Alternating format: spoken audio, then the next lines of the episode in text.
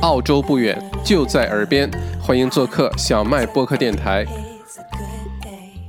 好，今天星期五啊，欢迎大家来到小麦独角兽，欢迎我们的直播间。嗯，相信大家的这个心情越来越轻松哈，因为整个澳洲的疫情其实真的是都在向好的方向发展，包括南澳在内啊。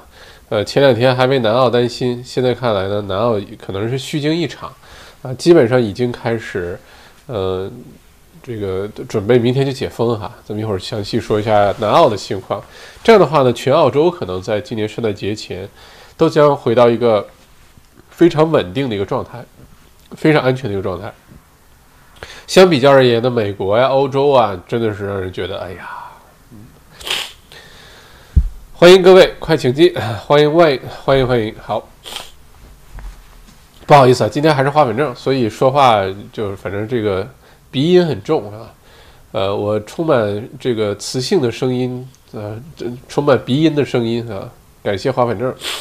昨天晚上不知道大家有没有感受？昨天晚上花粉很严重啊，本来就很热，开着窗户睡觉，结果夜里被花粉折磨的流鼻涕，眼睛痒，给折磨醒了。昨天晚上折腾了半天啊，哎，真是这每次花粉症一犯，我就想着哇，黄金海岸不知道有没有这个多该多好哈。欢迎 Maggie，欢迎 Pauline，欢迎呃呃 Nicole，欢迎欢迎，嗯，好，我们开始播报新闻。今天呢是二零二零年的十一月二十日啊，今天是星期五。那截止到今天晚上呢，维多利亚州连续二十一天零新增，哎呀，零死亡啊，零新增零死亡，二十一天。如果再坚持一周的话，维州就连续二十八天了，这个就。让昆州什么话都没得说了，就你就只能开放边境了哈，因为原来昆州州长说过，新州也好，维州也好，要连续二十八天没有本地新增传播。当时还觉得这怎么可能？圣诞节前怎么可能做得到？你看维州不小心从对吧，那个每天新增七百多，现在变成连续二十一天零新增啊！希望维州继续坚持下去哈，咱们反正一个星期继续坚持下去。呃，维州的州长呢，在三百三十二天之后，将近一年啊，呃，终于呢再次见到了自己七十七岁的母亲啊。他的母亲呢住在墨尔本东北方向两个半小时车程的一个呃一个一个小镇啊，叫 Wangaratta。啊，他开车去见了他母亲，而且照片我看州长拍的那个放在 Twitter 上照片，两个人都戴着口罩啊，还保持社交距离，中间还放了一小盆花。让你感觉就两个人是对吧？你们没什么好挑的，不然的话，州长随便发点什么，都可能有人出来这个指指点点啊，说你这个说你那个。哎，这照片拍的让你没什么好说的哈。一点五十一点五米社交距离也有了，口罩也戴了，又是允许离开这个呃维州境内随便走的情况下，你没话说了吧哈？这样想，其实哎呀，维州州长真的是挺不容易的哈，给维州州长点赞啊！另外呢。呃，维州州长母亲住的这个小镇呢，Wangaratta 呢，其实因为他在墨尔本出城之后，东北方向就是去悉尼的那个高速公路那个方向哈。呃，如果大家往年去雪山、去呃 m o n b u l a、去 False Creek、去 Mount Hotham 什么的，都会路过这个小镇，所以呢，我也给这个小镇起了个名儿。但凡去雪山路上的小镇都起名了哈。我给这个 Wangaratta 起名呢，叫做王家屯儿。王家屯儿，Wangaratta 哈。再看下一条，关于南澳的哈。今天呢，南澳是一共新增了三例的病例，一共就新增了三例哈。呃，并且呢，都已经找到在隔离之中。南澳呢，本来是要计划呃进行六天的封锁，对吧？呃，突然之间宣布的，而且这个封锁呢，呃，当时宣布的时候，首先很突然，只给了南澳居民几个小时的准备时间。另外一个呢，这个封锁的严格程度呢，也是全澳洲，呃，这个罕见啊，因为你像餐馆啊、菜客位啊、咖啡店这些都给关了，呃，运动遛狗都不允许。这个原来就是在维州第二次封城、四级封城的时候都没有发生这么严格。那这个封城呢，当时的起因呢，是因为，呃，发生了小范围的密集性传染，而且其中一个人呢说他被传染的原因是。呃，他下了班之后呢，去买了个披萨，买了个披萨呢，呃，担心的是这个披萨盒的表面上有这个病毒，然后就这么传染了。如果是真是因为这个原因传染的话呢，那过去的这十天一直在这个披萨店买披萨的这些顾客，如果披萨盒上残留的这个都被确诊的话，那就很危险。因为这个披萨店的厨房里呢有一个 kitchen hand，呃，是被确诊的。呃，就是这个情况稍微有点复杂，简简单介绍一下啊，就是，呃，首先呢，在南澳呢有两家隔离酒店，这大家先记一下。这个隔离酒店 A 和隔离酒店 B，这两个隔离酒店呢都迎迎接从海外回来的进行隔离的这些旅客。其中呢，A 隔离酒店呢里面是有呃确诊的海外回来的这个旅客的，然后 A 酒店里呢有一个在那儿打工的一个 part time 兼职的工作人员呢。呃，也同时在这家披萨店里面，呃，厨房里工作。然后，现在说谎的这个人哈，就造成然后这次封锁的那个人呢，呃，我这个他呢是在 B 隔离酒店工作啊，他并不是因为 B 隔离酒店里面有什么呃回来的旅客然后传染，不是，他呢是同时呢跟这个。在 A 酒店里被传染的这个人，他们两个都在这家披萨店，同一家披萨店的同一个厨房里呢，啊，兼职打工啊，所以呢，他们两个是有个交集，就是在披萨店里厨房里一起干活的时候是有交集的。那么，在 A 酒店被海外回来的旅客传染的这个人已经被确诊了哈，他到披萨店的厨房里工作的时候，就把这个传染给了在 B 隔离酒店，呃，工作的这个人的，呃。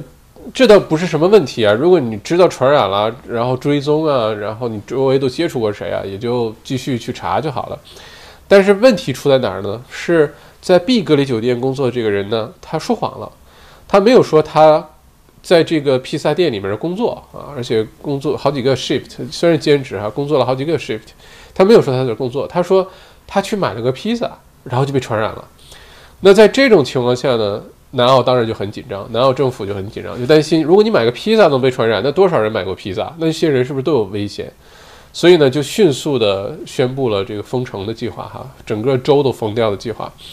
后来发现呢，这个人呢，他说谎了，他并不是说买个披萨就被传染。如果那样的话，那么容易被传染，那很让人担心。后来发现不是这样的，呃，在这个就是谎话谎话被传戳穿之后呢，呃。又进一步的追踪，发现确实是没有想象中那么严重啊。呃，买披萨的那些人呢是没有问题的啊，很放心啊。嗯，最后呢就临时宣布呢提前解封啊，原来宣布六天的封锁呢，现在提前到三天，也就是说本来要到下个星期，下个星期二，下下个星期三，那现在呢南澳准备明天夜里啊，星期六的二十三点五十九分就可以解封了。呃，这个解除呢，呃，他也是今天这个南澳州长啊，首先表示表达他的愤怒啊，简直就是啊，这个混球，这个骗我们啊，让我们这么多人陪着一百多万人啊，陪着他就这个封城，但是呢，按照现在南澳的法律呢，没有办法追究这个人的责任啊，因为呃，南澳的法律现在没有说你说谎了我就要判你或者把你抓起来。因为没有这个法律的话呢，现现在只能在道德上谴责啊，他并没有什么其他的办法。不过这个新闻出来之后呢，警车就开到了这个披萨店门口，而且亮着那个灯，biu biu biu，为什么呢？起到震慑作用。担心的是南澳的居民，呃，去砸披萨店啊，把这个愤怒呃泄愤在这个披萨店上啊，虽然跟这披萨店也没什么关系哈。但是担心这个，所以警车开着警灯就在外面守候啊，以防万一啊。呃，今天南澳的情况就是，呃，州长出来说，呃，这个当时封城呢是当机立断哈，担心南澳进一步恶化。那现在呢，发现呃封城的根据是一个谎言的话呢，呃，也就第一时间解封，也不希望就让南澳的商家受到更多的损失，让南澳居民。在家继续封着，所以第一时间站出来说六天不用六天了，三天三天就可以了。呃，出去运动啊，遛狗啊，马上就可以恢复正常。然后明天晚上之后呢，就什么餐馆、酒店、商店就都开业了，健身房都开业了哈。只不过呢，暂时呢还是有人员的限制，比如说每四平方米一个人啊，这些限制跟之前墨尔本很像，也是以防万一吧。至少呃，过去二十四小时还是新增了三例啊。那等到完全控制之下就没事儿了。那如果这么看的话呢，南澳如果虚惊一场呢，啊，整个澳洲真的是圣诞节前就没什么问题了啊。嗯，因为现在全全世界范围内呢，可能最安全的就是澳大利亚、澳大利亚的新西兰省还有南极，可能就这几个地方安全。其他的地方，哎，怎么说？尤其是欧洲啊、美洲啊，现在真的乱套了哈。美美国真的是越来越严重。你像澳洲到现在，整个疫情现在就今年一一整年啊，澳洲才两万七千多例。当然，你也可以说澳洲人少，对吧？但是这东西，澳洲人再少两千五百万人，也才两万七千例的被确诊。呃，你像美国，一个晚上就十几万的被确诊，就二十四小时就十几万了啊。再有呢，像欧洲，现在欧洲的情况非常的这个呃严重，严重到什么程度呢？平均每十七秒就有一个人因为新冠状病毒丧生，每十七秒啊就有一个人丧生。换句话说，咱们这直播。如果直播个一个半小时、两个小时，这个直播过程当中，欧洲就已经有三四百号人因为新冠病毒丧生了。这个想象起来非常的……等会儿我打个喷嚏啊，不好意思。这个想象起来真的是很恐怖哈，而且可能欧洲最严重的时候还没到，可能要等到圣诞节期间、冬天的时候，这个疫情会在北半球变得更加严重，到时候这个世界就变成。呃，最没有圣诞气氛的澳大利亚啊，因为圣诞节大家想象都是下雪啊、松树啊，穿着厚厚衣服的圣诞老人，吼吼吼，对吧？都是这种情况。澳洲的圣诞节就是阳光明媚、沙滩海浪，然后人字拖、大裤衩子，吃着冰激凌、喝着小啤酒。澳洲的圣诞节是这样的，那可能全世界的人都会看着澳洲和新西兰人过圣诞节，因为在澳洲确实是到时候又是可以烟火呀。可以聚会啊，可以芭比啊，可以 barbecue 啊，可以去海滩玩啊，可以澳洲境内随便旅游啊，对吧？真是一个天堂，一个地狱哈。OK，再看下一个，呃，维多利亚州呢，州长跟呃澳洲总理商量完之后呢，原定呢是十一月二十二号恢复呃墨尔本的国际航班入境，这是原定的。现在呢是把这个日期往后推了，推到了十二月七号啊。十二月七号呢，墨尔本将恢复国际航班入境。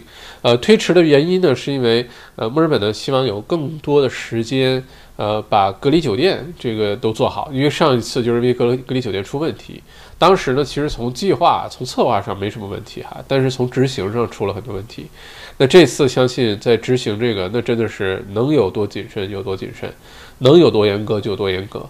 你像悉尼啊，那么多人需要隔离，天天有飞机从海外回来，呃，也经常有这个海外回来被确诊的新病例。悉尼也没什么问题，控制得很好。所以，如果墨尔本接下来把这个环节又抓住的话，那其实就不用担心了。那圣诞节前，基本上澳洲境内就很多州，这个在本地传播这个角度来说啊，新冠状病毒就已经被消灭了哈。唯一的风险还是那句话啊，接下来澳洲病。这个新呃新冠状病毒的疫情的唯一的风险就是海外输入，只要把海外输入控制好，把隔离酒店这个环节控制好，不要轻易的让大家什么自己回家隔离，这种这这这这这这肯定是不靠谱哈。只要这一点做好的话，澳洲在疫苗出来之前，其实都可以做到非常的安全啊。感恩感恩啊。那维州呢，十二月七号恢复航班呢，到时候每一天呢是允许一百六十名国际旅客入境。一百六十名国际旅客什么概念呢？一个波音七四七啊，一个空客 A 三五零啊，A 三八零，然后只坐一半或者坐三分之一啊，基本上就一百六十人了。所以呢，如果一天有个两趟航班，每趟航班上就八十个人啊，飞机上还是会很空。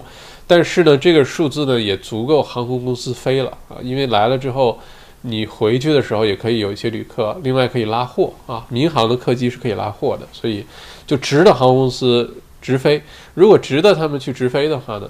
呃，直飞直飞的意思，执行这次航班哈，这直飞。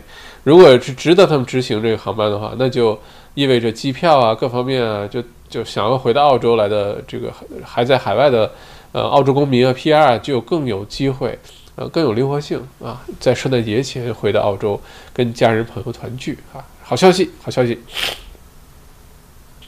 再看下一条。看看新南威尔士州啊，悉尼呢是新增了三例的海外输入，呃，而且是零增长啊。悉尼目前是连续十三天零增长，悉尼和墨尔本表现都非常好，墨尔本连续二十一天，悉尼连续十三天都是零增长，所以就真的是，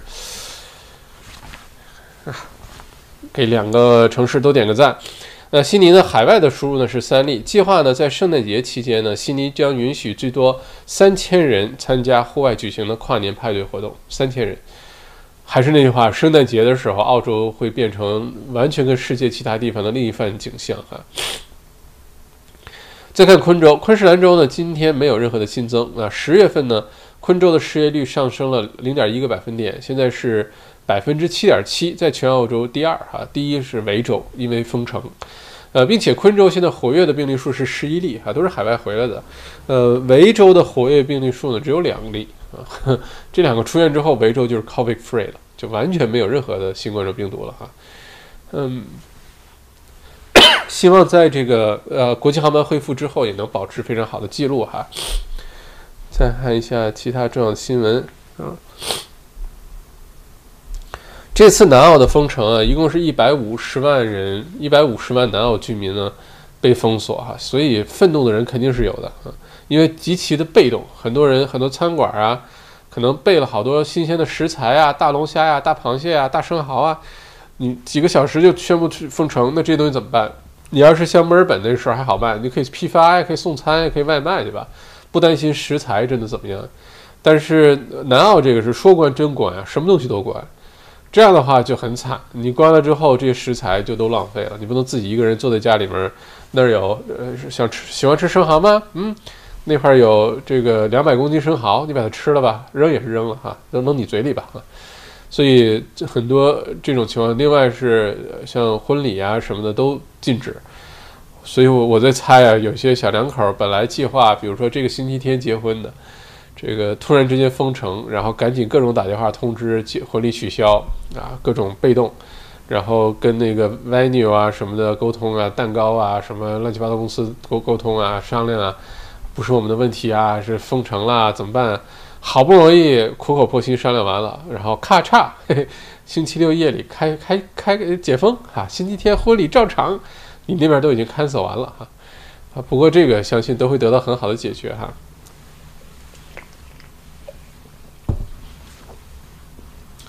嗯，再看看有没有重要的新闻。嘟嘟嘟嘟嘟嘟，嘟嘟嘟。嘟嘟嘟，呃，今天有个很有意思的新闻哈，是澳洲的各个州啊，什么各个城市，悉尼、墨尔本、布里斯班啊，现在有一场关于高尔夫球场的一个战争，什么意思呢？就是呃，很多的议员啊，还有一个民众的呼声呢，就是说把一些公共的高尔夫球场呢，把它收回来啊，把它改回成公共绿地，改成 park。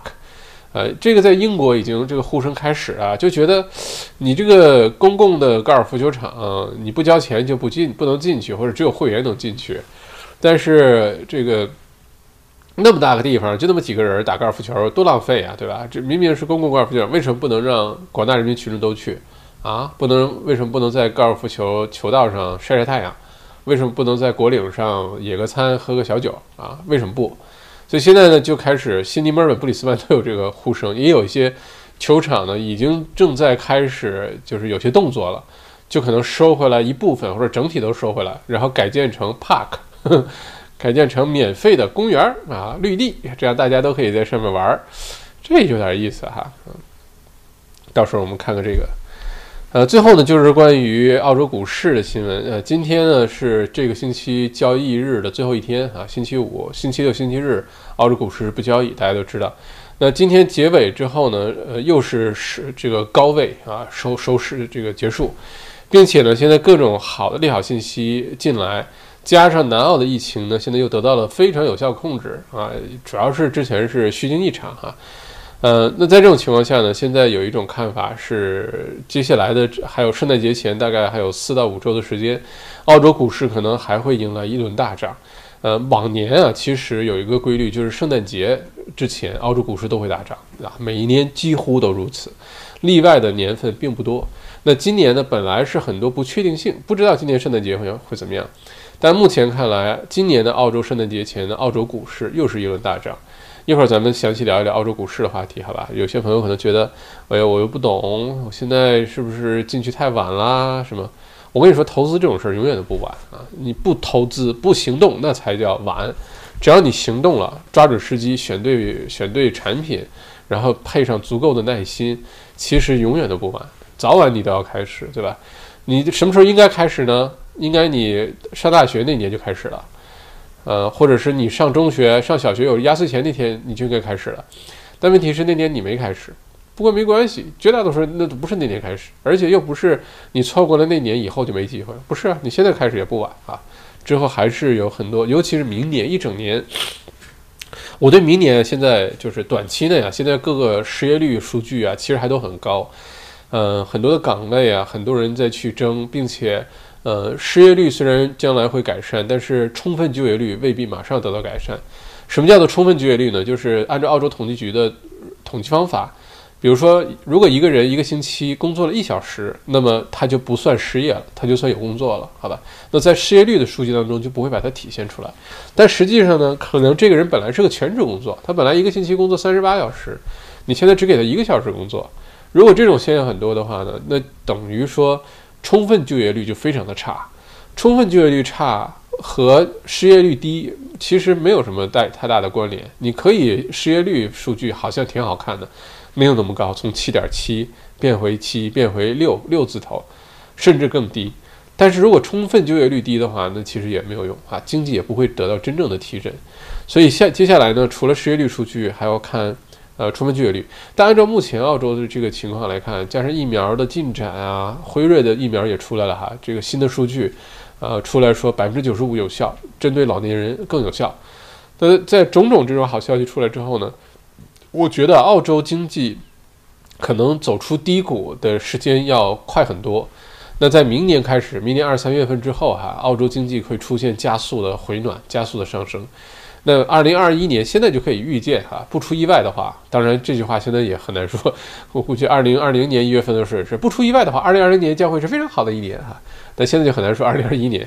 但如果二零二一年不出意外的话，那二零二一年呢，至少在澳洲，其他世界这个其他国家还不好说。但在澳洲，二零二一年将会是股市、房产市场，呃，还有创业格局变化，寻找新的商机。呃，很多行业重新洗牌，呃，客户呃重新分配，各种资源重新分分配，重要的一年。所以，二零二一年，如果你抓住的话，可能未来几年你都会因为二零二一年而受益。这是我对二零二一年看法，并且呢，现在就对二零二一年都充满了期待哈。嗯，还是那句话，有机会跟大家好好分享分享我眼中的二零二一哈。我现在就之前呢是可存在很多不确定性的，我可能有的时候对于有些。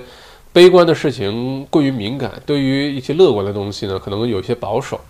嗯，对二零二一呢，原来是存在着很多不确定性。至少在二二零二一年的年中之前，我原来是觉得，哎呀，这个经济环境很很很很惨，很那个哈，呃，很一般，差差点说成呃儿童不宜的这个节目了哈。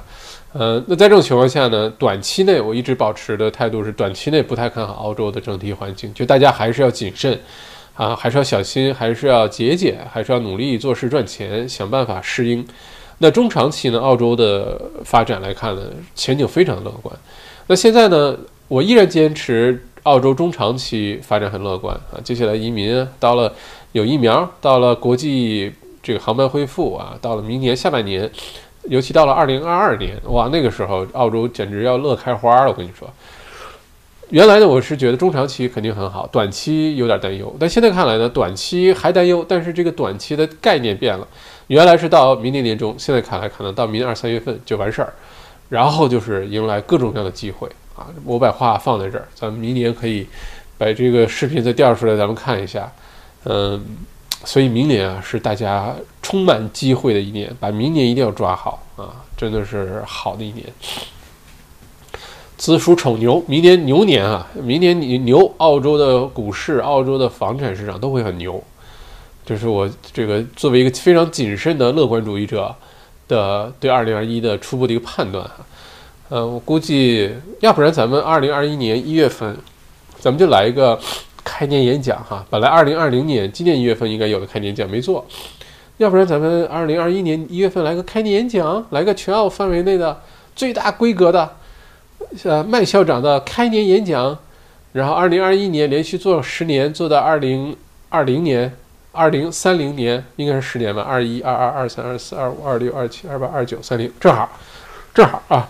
从明年的二一一直做做到二零三零年，每年的一月份，咱们都来一场澳洲的开年演讲啊！如果你觉得这个主意不错，点个赞，你可以在下面说好主意，好主意，好主意，好主意，好主意。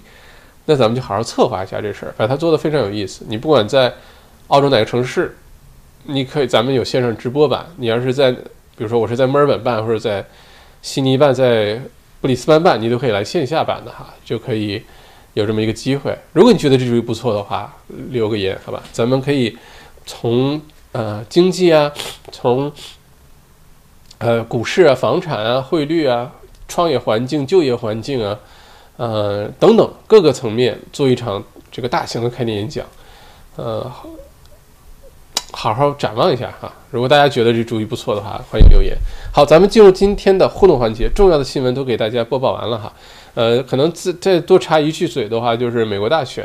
现在美国大选呢，还是有些像是乔治亚州吧，正在重新计票，手动重新计票。但目前呢，重新计票的结果都指向可能还是拜登获胜。呃，目前呢，川普呢是已经有两起诉讼官司在等着他，在纽约州。一呃，一个是民事的，一个是刑事的，主要是针对他过去二十年，呃，税务记录啊进行调查，呃，包括可能有一些不太合理的避税的手法呀等等。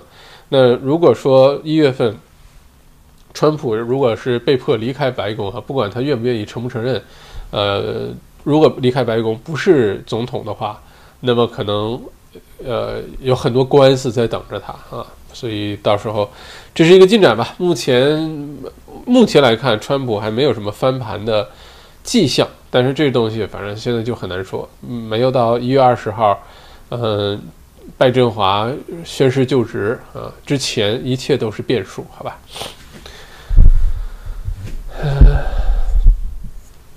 好，咱们进入互动环节。当当当当。呃，Neil Neil 王说，麦校长期待今晚的股评环节，想问一下校长接下来会怎样配置 Triple M 这类的股呃疫情股票，接下来继续持有还是见好就收，然后配置到其他的地方？谢谢。嗯嗯，Triple M 呢是我我最近买的股票里面有两只算是跌了的股票吧，其他的都在涨哈，就两个，一个是 AT One 那个就是做测试的那个疫情呃病毒测试的。还有一个呢是 Triple M，Triple M 呢是干嘛的？是呃送餐的，送餐到家的那种哈。嗯，Triple M 呢从疫情之间涨得特别火爆，到最近呢跌了一段，然后呢一直没有涨回去的迹象啊。那在这种情况下，怎么来处理 Triple M 这种股票？我的看法是这样啊，分享给大家，就是说，如果说你现在也买了 Triple M，呃，但是在以下这种情况下可以考虑，还是那句话啊，我们接下来聊澳洲股市。不构成任何一对一的投资建议啊，只是把我的观点分享，然后你可以参考，看根据你自己的情况，你去考虑。Triple M 的话呢，有以下几种情况：如果你买的比较早，如果说现在它不赔不赚的情况下呢，那你你其实呢是可以考虑把它出手，因为接下来明知道会有一些股票会开始明显的涨啊，你比如说疫情之后，像银行股现在开始涨，另外像我之前给大家推荐的 C Link 那个就是。呃，旅游类的股票哈，呃，好，船上这个呃提供轮渡服务的 C Link S L K 最近涨得很好，呃，像 Red Bubble 反正一直涨哈，像这些呢，就是说我们如果有机会买那些在疫情接下来这个新的经济环境下继续涨的股票呢，那你那边就就算没赚，你可以把它抛了啊，你可以投入那些接下来会涨的，否则你一直持有的话呢，虽然不赔不赚，但是你也错过了其他赚钱的机会，这个在。经济学当中叫就叫做机会成本，呃，这是第一种情况。第二种情况呢，如果你进入市场比较晚一些哈，就是在 Triple M 涨的过程当中你进去了，那现在跌的如果已经呃这个跌的幅度大过你当时买的时候，换句话说你现在是赔钱状态，那么就有两种情况，一种情况就是止损啊。如果你觉得我现在赔的不多，我及时收手，把它投到其他涨得比较好的股票当中。我把它收回来就完了哈。因为投资这东西嘛，最后看的是综合表现，看的是长期的结果。没有人投资任何股票说我投哪个是涨哪个，那你就不是地球人好吧？你就是 KFK 啊，嗯。所以呢，一般都是，比如说我投十只股票，我六七只赚啊，三四只赔，我综合表现还是赚，那你就是优秀的 股票投资者。所以面对投资中的一些失利呢，是心理建设很重要的一部分。呃，不要有什么挫败感，这是这个游戏的一部分，it's part of the deal，好吧？那如果说你这个损失不多，你希望现在止损，然后投到那些增长很好的股票，这是一个不错的策略。还有一种策略呢，就是你就继续持有着，反正如果不着急用这个钱的话，嗯，在疫情之后开始，比如说大家都出去玩啊，呃，出去浪啊，都回来了，开始又进入工作状态呀，也买新房啊，开始又在家吃东西，要开始节衣缩食攒钱，开始努力赚钱做投资啊，等等等等。到这个时候呢，这个 Triple M 股票有可能还会涨回来的。你像我现在 Triple M 就持有，继续持有。啊，其实我前几天如果抛的话呢，因为我买 Triple M 比较早，如果抛的话呢，我有可能就不赔不赚，或者赔一点点儿，就可能是假装没这事儿发生就完了哈，你投点别的就行了。但是我的选择还是持有啊，这样的话不着急的话就放在那儿，然后其他看哪些比较好的股票呢，就可以继续投一下。这里有一个很重要的一个点呢，就是疫情之前和疫情之后呢，经济环境的不同，虽然整个表现出来好像好像是股市都在涨哈，但是。呃，提振股市的具体的股票可能是不一样的啊。呃，疫情之前呢，我们说叫待在家里的股票涨得特别好啊，Uber Eats、Netflix 啊，什么像 Triple M 这些，就反正是在在家待着能点吃的、看看看奈飞、看电影啊，等等等等，这些股票涨得好。那疫情之后呢，就明显是出去玩的股票啊，什么呃旅旅游类的。呃，什么这个还有疫情恢复了，开始地产活跃了，地产交易平台了呀，二手汽车平台了呀，啊，还有像什么呃，刚才说的这个什么 Red Bubble 这种啊，啊，等等等等，这些可能就会涨，所以一定要做调整，你不能高高枕无忧啊，买了之后就完全没事儿不理它，那也不行，一定是根据情况的变化，你自己要变化，要不停的去 adapt，这是永远不会变的，包括明年。就算是一直都在经济复苏环节，都有可能还会变化。你到底要调整你的 portfolio，要投什么其他的东西？嗯，不管是专业的基金经理啊，还是专业的股票投资者，还是佛系的股票投资者啊，这个其实都是要不停的调整策略的啊。嗯，这是我对这个看法啊。根据每个人的情况不同，嗯，股票这东西跟房子一样，就是说，如果在它显示跌的时候，就是。就是对你自己来说，因为对于每个人来说有一点不一样，是你买入价不同，你进入市场的这个时间点不同。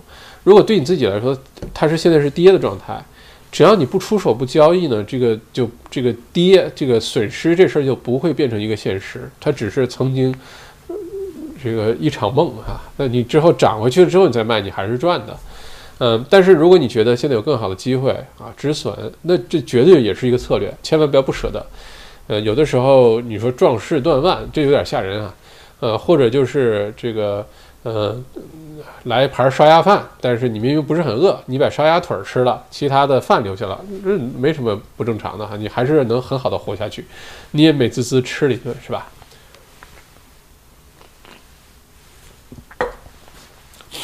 欢迎三者 Q Ship，我也期待校长今晚继续谈股票。今天 Space Ship RBL 涨得好好，嗯。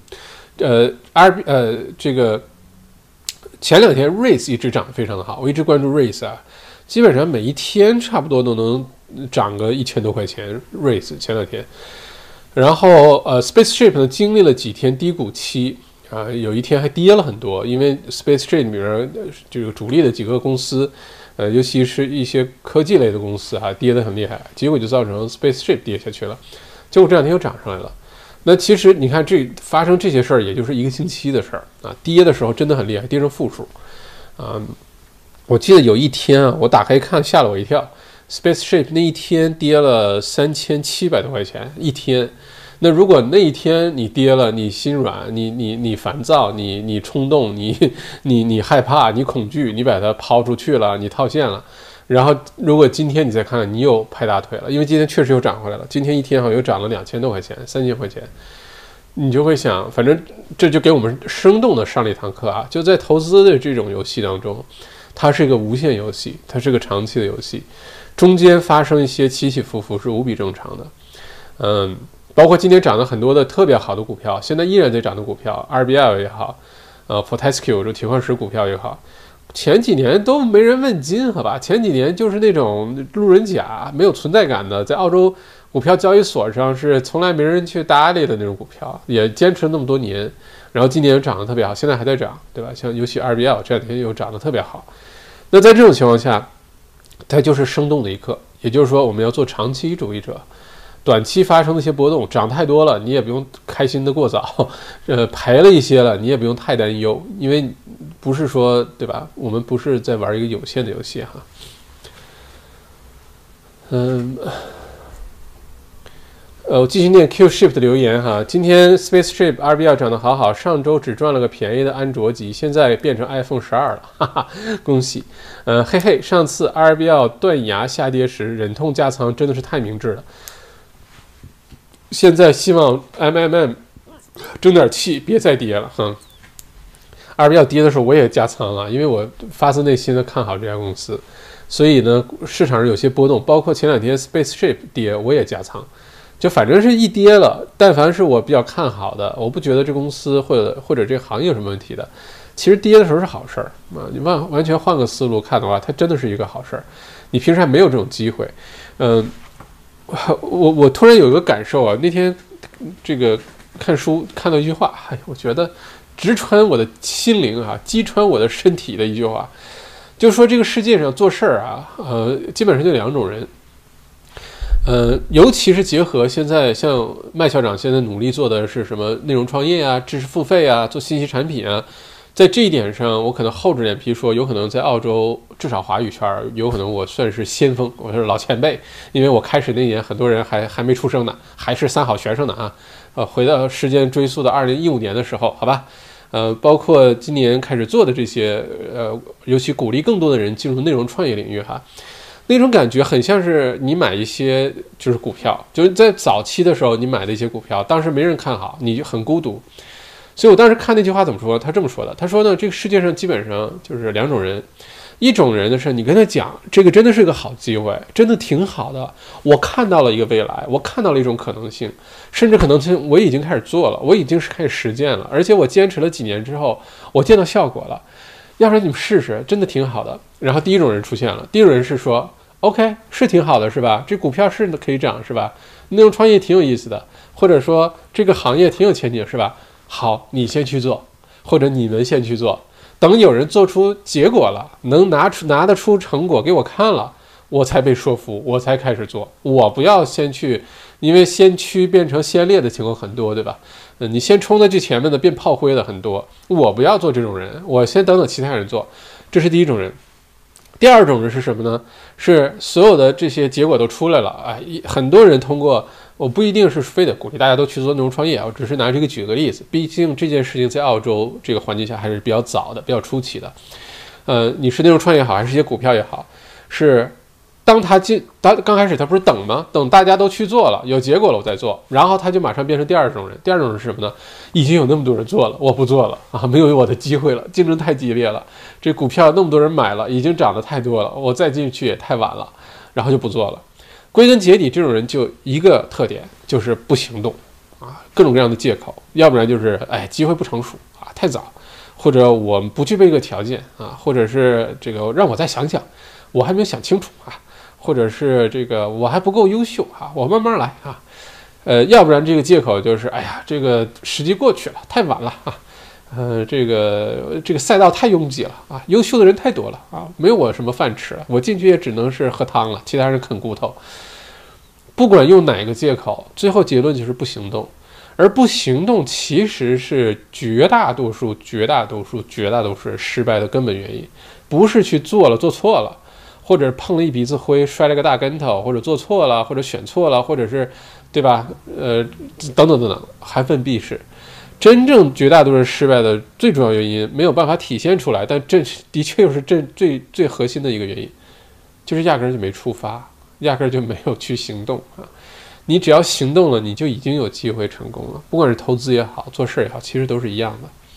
现在我们看到那些啊，这很成功的啊，大咖大牛，对吧？那些这个成事业非常成功的很多人，在某一个领域非常有建树的人，你要知道，你让他讲讲他的奋斗史，都是曾经有一段时间很孤独。什么叫孤独呢？他做的事儿没有人认可，没有人看好，他自己一个人坚持，他自己可能都不知道要坚持多久才能见到效果，就是傻乎乎的或者打引号的盲目的去坚持，盲目的去做。那在这种情况下呢，只要坚持出来了，哎，做出来了，大家觉得，哎，你成功了，你是英雄，你对吧？但你要知道，当时他自己可是一个狗熊在那儿吭哧吭哧一个人在那儿爬呀，啊，这个都一定会经历这么一个过程，好吧？所以千万不要做那个盲目的拒绝啊，就是说，呃，这个机会太早了，不太太太不成熟了，或者是盲目的就是否否定自己啊，这个机会过去了啊，赛道太拥挤了。总之是要行动，总之是要行动。嗯，当然行动的方法也不同啊，你做好准备去行动，明智的行动，学着别人呃去行动啊，减少自己。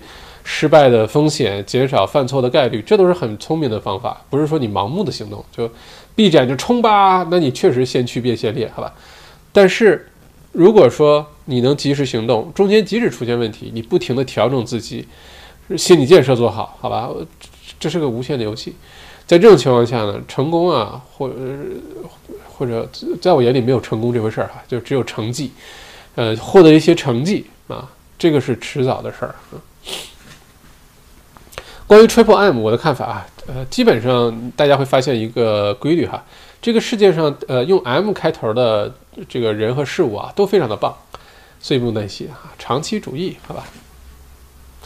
呃，Sylvia 出早了，现在大涨又不好再进了，着急不着急啊？现在进来其实可能都不晚。你如果你是 RBL，接下来还会再涨，包括 Afterpay，我现在研究一下，它有可能继续都会再涨啊。就这类的，可能我们已经觉得它涨了那么多了，今年疯涨了一整年，现在进来是不是太晚了？有可能答案是还可以，还来得及，因为还有圣诞节前这一个多月，还有二零二一年一整年，都等着这个往上涨啊！所以就算你还没有开始，我觉得现在都可以开始。跟大家分享个小秘密啊，就我的那个 XNBA 股票投资课入门入门课，因为才几十块钱，九九十七块钱澳币。放在这个 WeTrap.com 上，这两天报名的人非常的多，就每天都有人报名，我就觉得很有意思。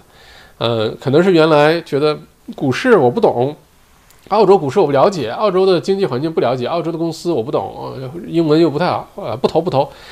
但是后来呢，发现这个股市一直在涨，如果你错过这班车，真的错过很多。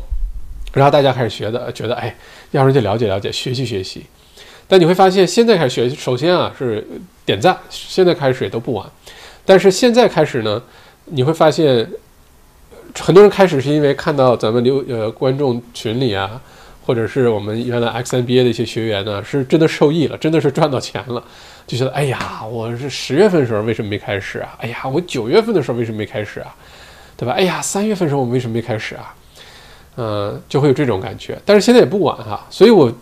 而且最近特别搞笑，因为我我们这个 WeTrap 点 com 就是屏幕下方这个链接，上面有地产投资课，有联邦预算案解读，澳洲这个之后经济解读，还有最根本的就是跟时间没什么关系的这个呃什么在澳洲理财的十大主要话题啊，奠定基础思维的。我发现最近呢，地产投资的课买的人非常的少了。呃，原来华人朋友、华人圈里对地产投资是最感兴趣的，没有之一。现在呢，地产这个明显减少了。另外呢，就是对于联邦预算案这些解读，啊，前一段时间要买，最近只是偶尔会有人去听，免费的哈，这个不用花钱，免那个联邦预算，你去网站就能看到。但我发现一个明显明显的一个变化，跟大家分享一下，就是最近上股票课的人明显变多了啊，很有意思哈。澳洲本地呢，数据是今年。二零二零年前半年前六个月，因为疫情封城的缘故，哈，澳洲增加了三十万个散户账户啊。原来澳洲的散户特别的少，都是以机构投资者或者是这种对吧基金啊公司为主。今年呢，大量的散户进入澳洲股市，就是因为封城，大家觉得要不然就在家闲着也闲着，或者是给自己增加一个第二收入啊，或者是以后是不是就可以以这个为生了？世界各地只要有个。有个电脑，有个 iPad，只要能上网就可以炒股，那你就说实话没有必要非要朝九晚五上班了。各种各样情况都有哈，是不是适合每个人自己掂量？但是它确实代表着一种可能性啊，代表一种很多人在通过这种方法创造财富、积累财富。嗯，这这种生活方式是非常可行的哈。继续再看，嗯。欢迎问，欢迎 Maggie，呃，好久没来直播间，欢迎欢迎。呃，Pauline 说，请问校长怎么看 Ballarat 这座墨尔本的卫星城市？啊，你喜欢这座城市吗？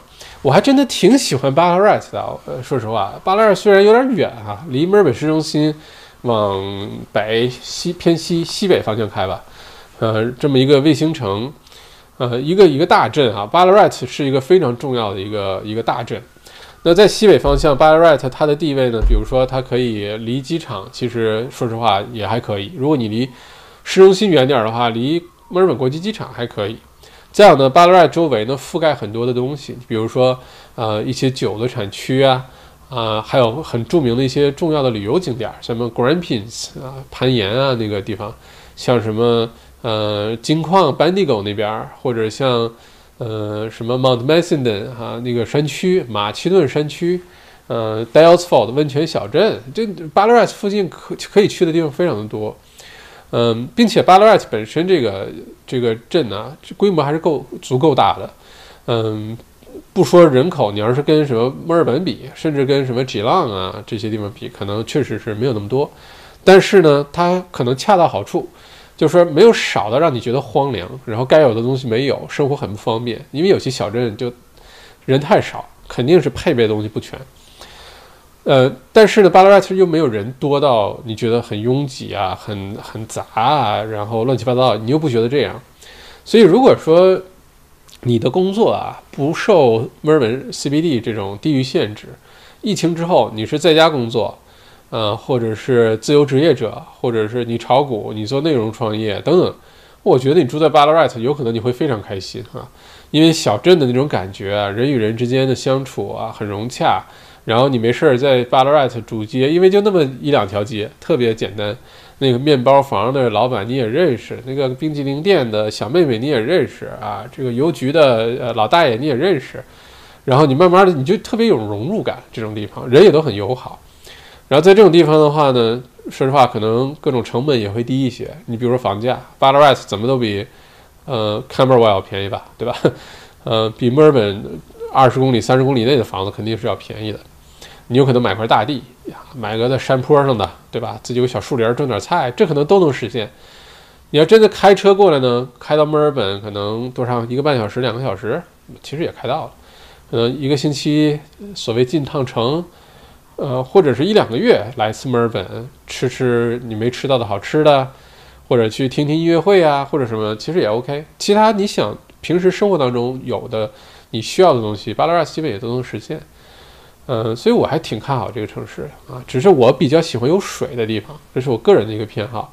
这个不是每个人都有这种喜好啊。我只是个人，我是喜比较喜欢水的，什么水都行，河啊、海啊、湖啊。小溪流啊，小瀑布啊，啊都可以，只要有水就行。那巴拉瑞特呢？可能在这一点上，它可能有湖，但是它没有海，对吧？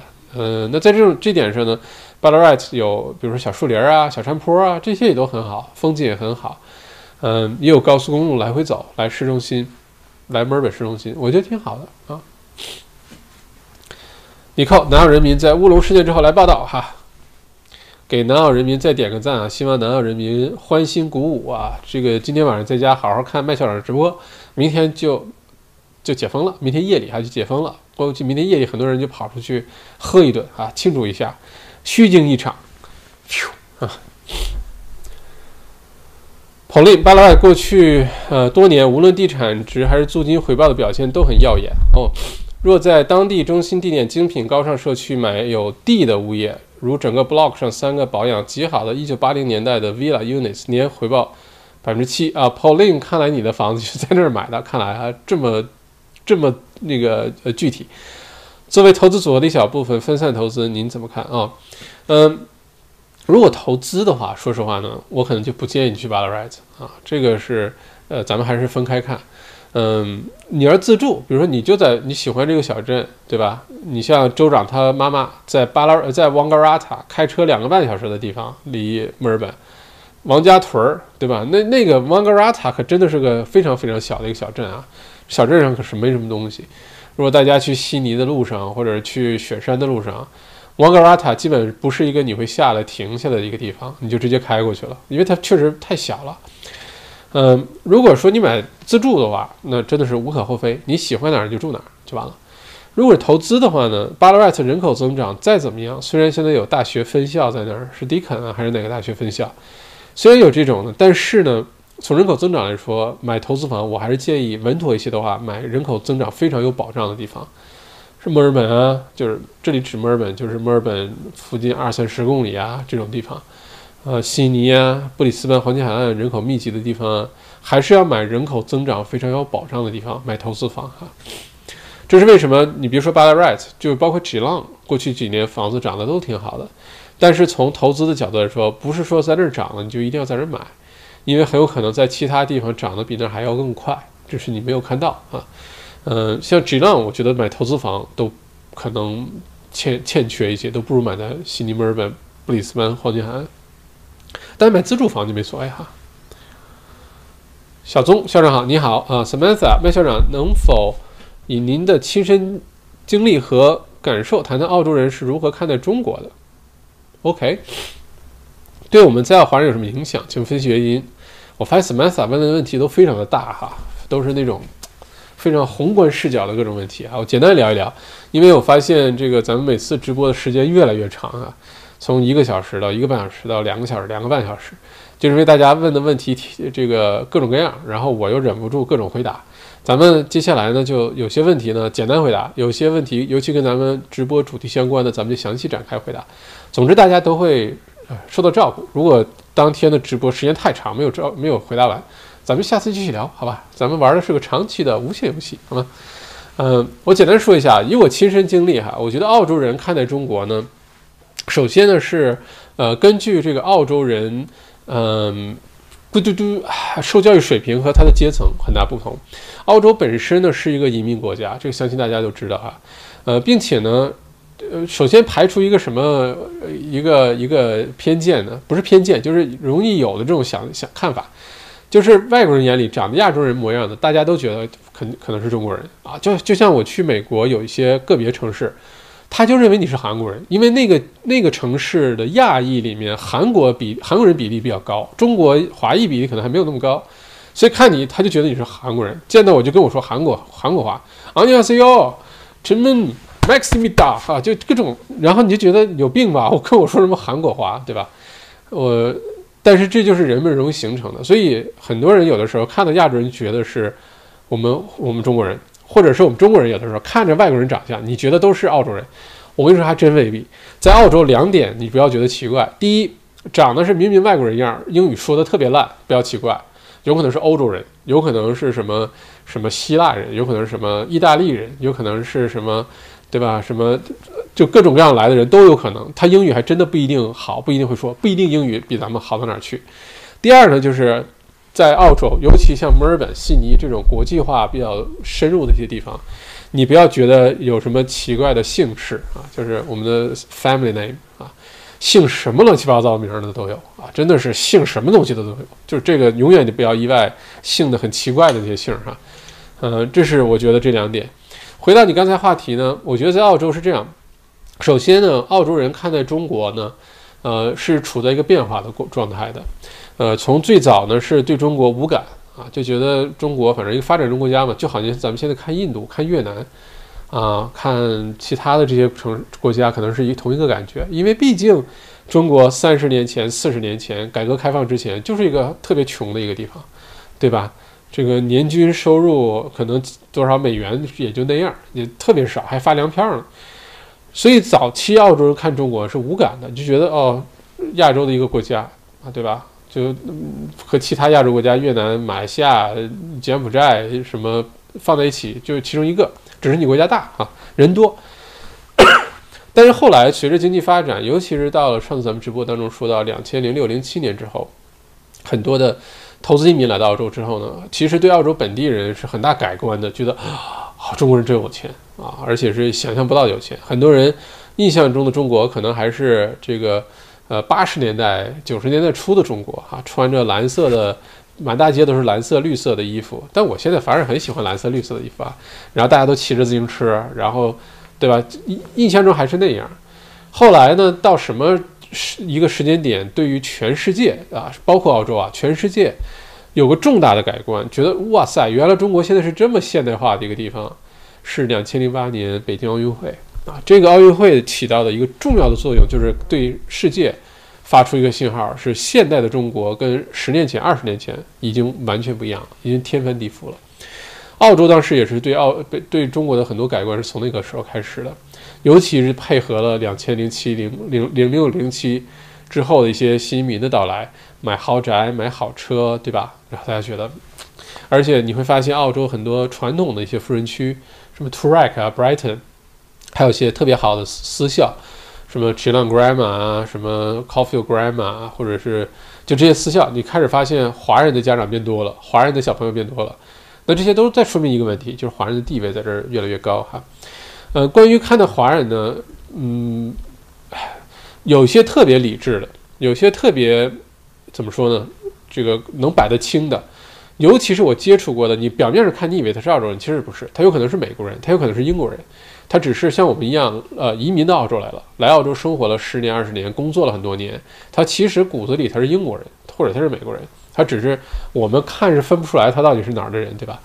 那我跟这些人接触的时候，我就发现他们对于种族啊、对于肤色啊、对于国家啊，这个分得很清楚。就是说，有的时候可能我不认同你们国家啊，倒并不认，并不认为我们不我们之间不能做私人的朋友，因为完全是两回事儿。嗯，我觉得越是受教育水平高，越是看过这个世界的啊，呃，观过这个世界的，才有真正的世界观。越是这样的人呢，其实把这事分得越清楚。包括我们自己也是啊。你如果走遍了很多地方，你把亚洲好好溜达一遍，你就发现越南一想，呀，蒙光把你一个把你熬，你觉得越南这种的破地方，穷的又不怎么样，对吧？又各种呃瞎嘚瑟。但你去了之后，你就发现越南有越南的纯净之美，有越南那种其他地方没有的那种朴素啊。曾经经历了越战那种，到到现在还有那种感觉。就你会发现每个地方都有。你不去看看，你不去经历一下，你可能永远不会真的理解那儿的文化，了解当时当当地风土，了解那那儿的人是怎么样的。嗯，越是受教育水平高，越是看过世界的这个事儿，什么种族歧视这些，可能就越好。越是没受过什么教育的啊，或者是在澳洲处于呃这个国际化比较少的这些地方，尤其是甚至包括悉尼和墨尔本啊、新州和维州。啊，偏远的这些地区，或者是像什么塔州啊、西澳啊、北领地啊、昆州的一些地方，都有这种地方。就是那儿的海外的人并不多啊，他可能对海外人唯一的认识就来自于两点：第一点上是新闻上说最近中国又怎么怎么样了啊，中国又欺负澳洲，牛肉不让进口了，什么？这是他第一个信息来源。第二个信息来源，对于中国人的认识，对于海外人的认识，对于国际这些其他种族的认识，是那个 Chinese takeaway。啊，他可能是唯一他的认，因为在澳洲，反正在地球上有人的地方就有中餐馆啊，这是已经呃注定的一个事实了。所以他唯一的感觉就是那那么一个地方，他有直接联系。所以在这种地方，你很难期待他，如果他又没有去过中国，你很难期待他对这个这个这个国家啊、这个种族啊、这个。呃，这个文化背景的人呢，有一个客观的了解和认识，全面的了解，那是不现实的啊。所以呢，表现出来的可能是种族歧视啊，欺负你啊，打你啊，说你几句难听的话呀。但其实不是，是因为眼界太狭隘啊。我们自己有时候也会有这种问题。所以我觉得，你要说澳洲人怎么看中国，那一定要看是什什么澳洲人在看中国。嗯。而且中国和中国人现在可能要分开，就是说中国是中国，在澳洲的华人又是另外一个群体，这个可能也是要分开看的，啊，有很多本地的澳洲人也是把它分开，明确的分开看。澳洲华人是澳洲多元文化重要的组成部分，对吧？是我们这个社会的一个中坚力量。但是中澳之间有什么贸易摩擦呀？有什么意见不同意啊？或者是有一些问题，有有一些其他看法，不意味着我。就要针对澳洲华人怎么样？我要欺负，开始欺负澳洲华人，那是完全两个概念。你会发现，澳洲跟中国虽然现在两个国家关系现目前来说比较紧张哈，但是澳洲华人在本地依然你该参加什么政府这个选举啊。从政啊，你依然干什么干什么。你在大街上走，有人敢说啊，我你不让我们进口你的牛肉，你滚出去。然后我拿出护照，我也是澳洲人，我滚去哪里？我的家也在这里，对吧？这这个大家还是摆得很清的。嗯，在这一点，我觉得做的还是比较好的哈。而且我觉得，包括我们自己中国人，说实话，这个地球上最爱种族歧视、地域歧视的，其实是咱们中国人啊。不是什么澳洲人、美国人，不是，就是我们中国人啊，最喜欢搞地域歧视、种族歧视，啊，起各种外号。你想想，咱们中国人给周围这些外国起了多少外号，对吧？朝鲜棒子，对吧？韩国棒子，还有什么呃，这个老黑啊，什么什么什么，反正就各种外号吧起的。然后我们中国不但对外，对内也这样，对吧？你之前是深圳哪个公司吗？贴横幅说来自河南的人不招聘。等等等等，就反正各种地域歧视就对了啊。那在这种情况下，我们就不要怪人家对我们有什么看法了。我们中国人自己都这样哈。嗯，我今天下午啊，今天特别忙。今天虽然昨天晚上睡得不好，但今天工作很忙。今天上午是为一个企业去做咨询啊，一上午到下午结束了，然后下午去看牙。去看牙呢，那个诊所呢就在 Apple Park 啊。呃，一般来说，像 Apple Park 就比较好的一些区的什么牙医诊所啊。什么就这些，一般都，尤其是经营了好多年的，一般都非常的好啊，因为它就服务本地社区嘛。然后呢，那个诊所我进去看，除了前台 receptionist，里面的牙医有一个算一个，全是印度人，全是印度人。但是呢，印度人呢，他是分阶层分的非常明，比比中国分的要明要明显的多得多。这种阶层概念，印度呢分北印度和南印度，北印度呢长得比较白啊。呃，受过非常好的教育，他们认为他们的阶层很高，啊，英文说的跟本地人没什么区别，而且呢，他们也会比如说学法律啊，学医生啊，学牙医啊，就学这些东西，就整个阶层非常的高，受英国当时殖民的影响非常的深，而且北印度人的基督徒也比较多，然后你到了南印度呢，就是长得非常黑的。呃，英语说的不怎么样的，什么呃 Seven Eleven 啊，加油站啊，开出出租车啊，送餐的，一般都是南印度人，北印度人不会干这事儿的，阶层相对来说比较低，好吧？嗯，在这种情况下呢，北印度人是绝对不会跟南印度人去通婚的，虽然都是印度人，不会的，绝对不会的。就算有个什么印度电影，然后突然之间什么打破家族什么父母安排啊，arranged 呃呃什么什么啊 marriage，然后最后在一起，那也是瞎扯淡啊！印度北南北之间的那个种族不是阶层之差距之大，是我们不能想象的。那我今天去这个牙医诊所啊，进去首先你一看，哇塞，全是印度人。那我当时其实就在想，嗯，OK，因为遇到印度牙医的机会不多啊，就好像你。说实话，遇到一个印度律师的几率啊，遇到一个印度医生的几率啊，其实都不太多啊。不是说没有啊，但是比较少。就好像如果大家在澳洲上大学，我说一个现象，你当时可能没注意，但你现在回想一下，你发现你上大学读的好一些的专业，身边越南的同学很少，越南裔的同学很少啊。为什么呢？越南很多人就觉得我家里开个蔬菜店，开个杂货店。对吧？开个彩票站，开个河粉店，挺好的。上什么学上学，对吧？在家看店就行了。咱们这生意做的挺好的，家里有钱赚，就挺好。再做点什么，对吧？其他的事儿就赚钱了。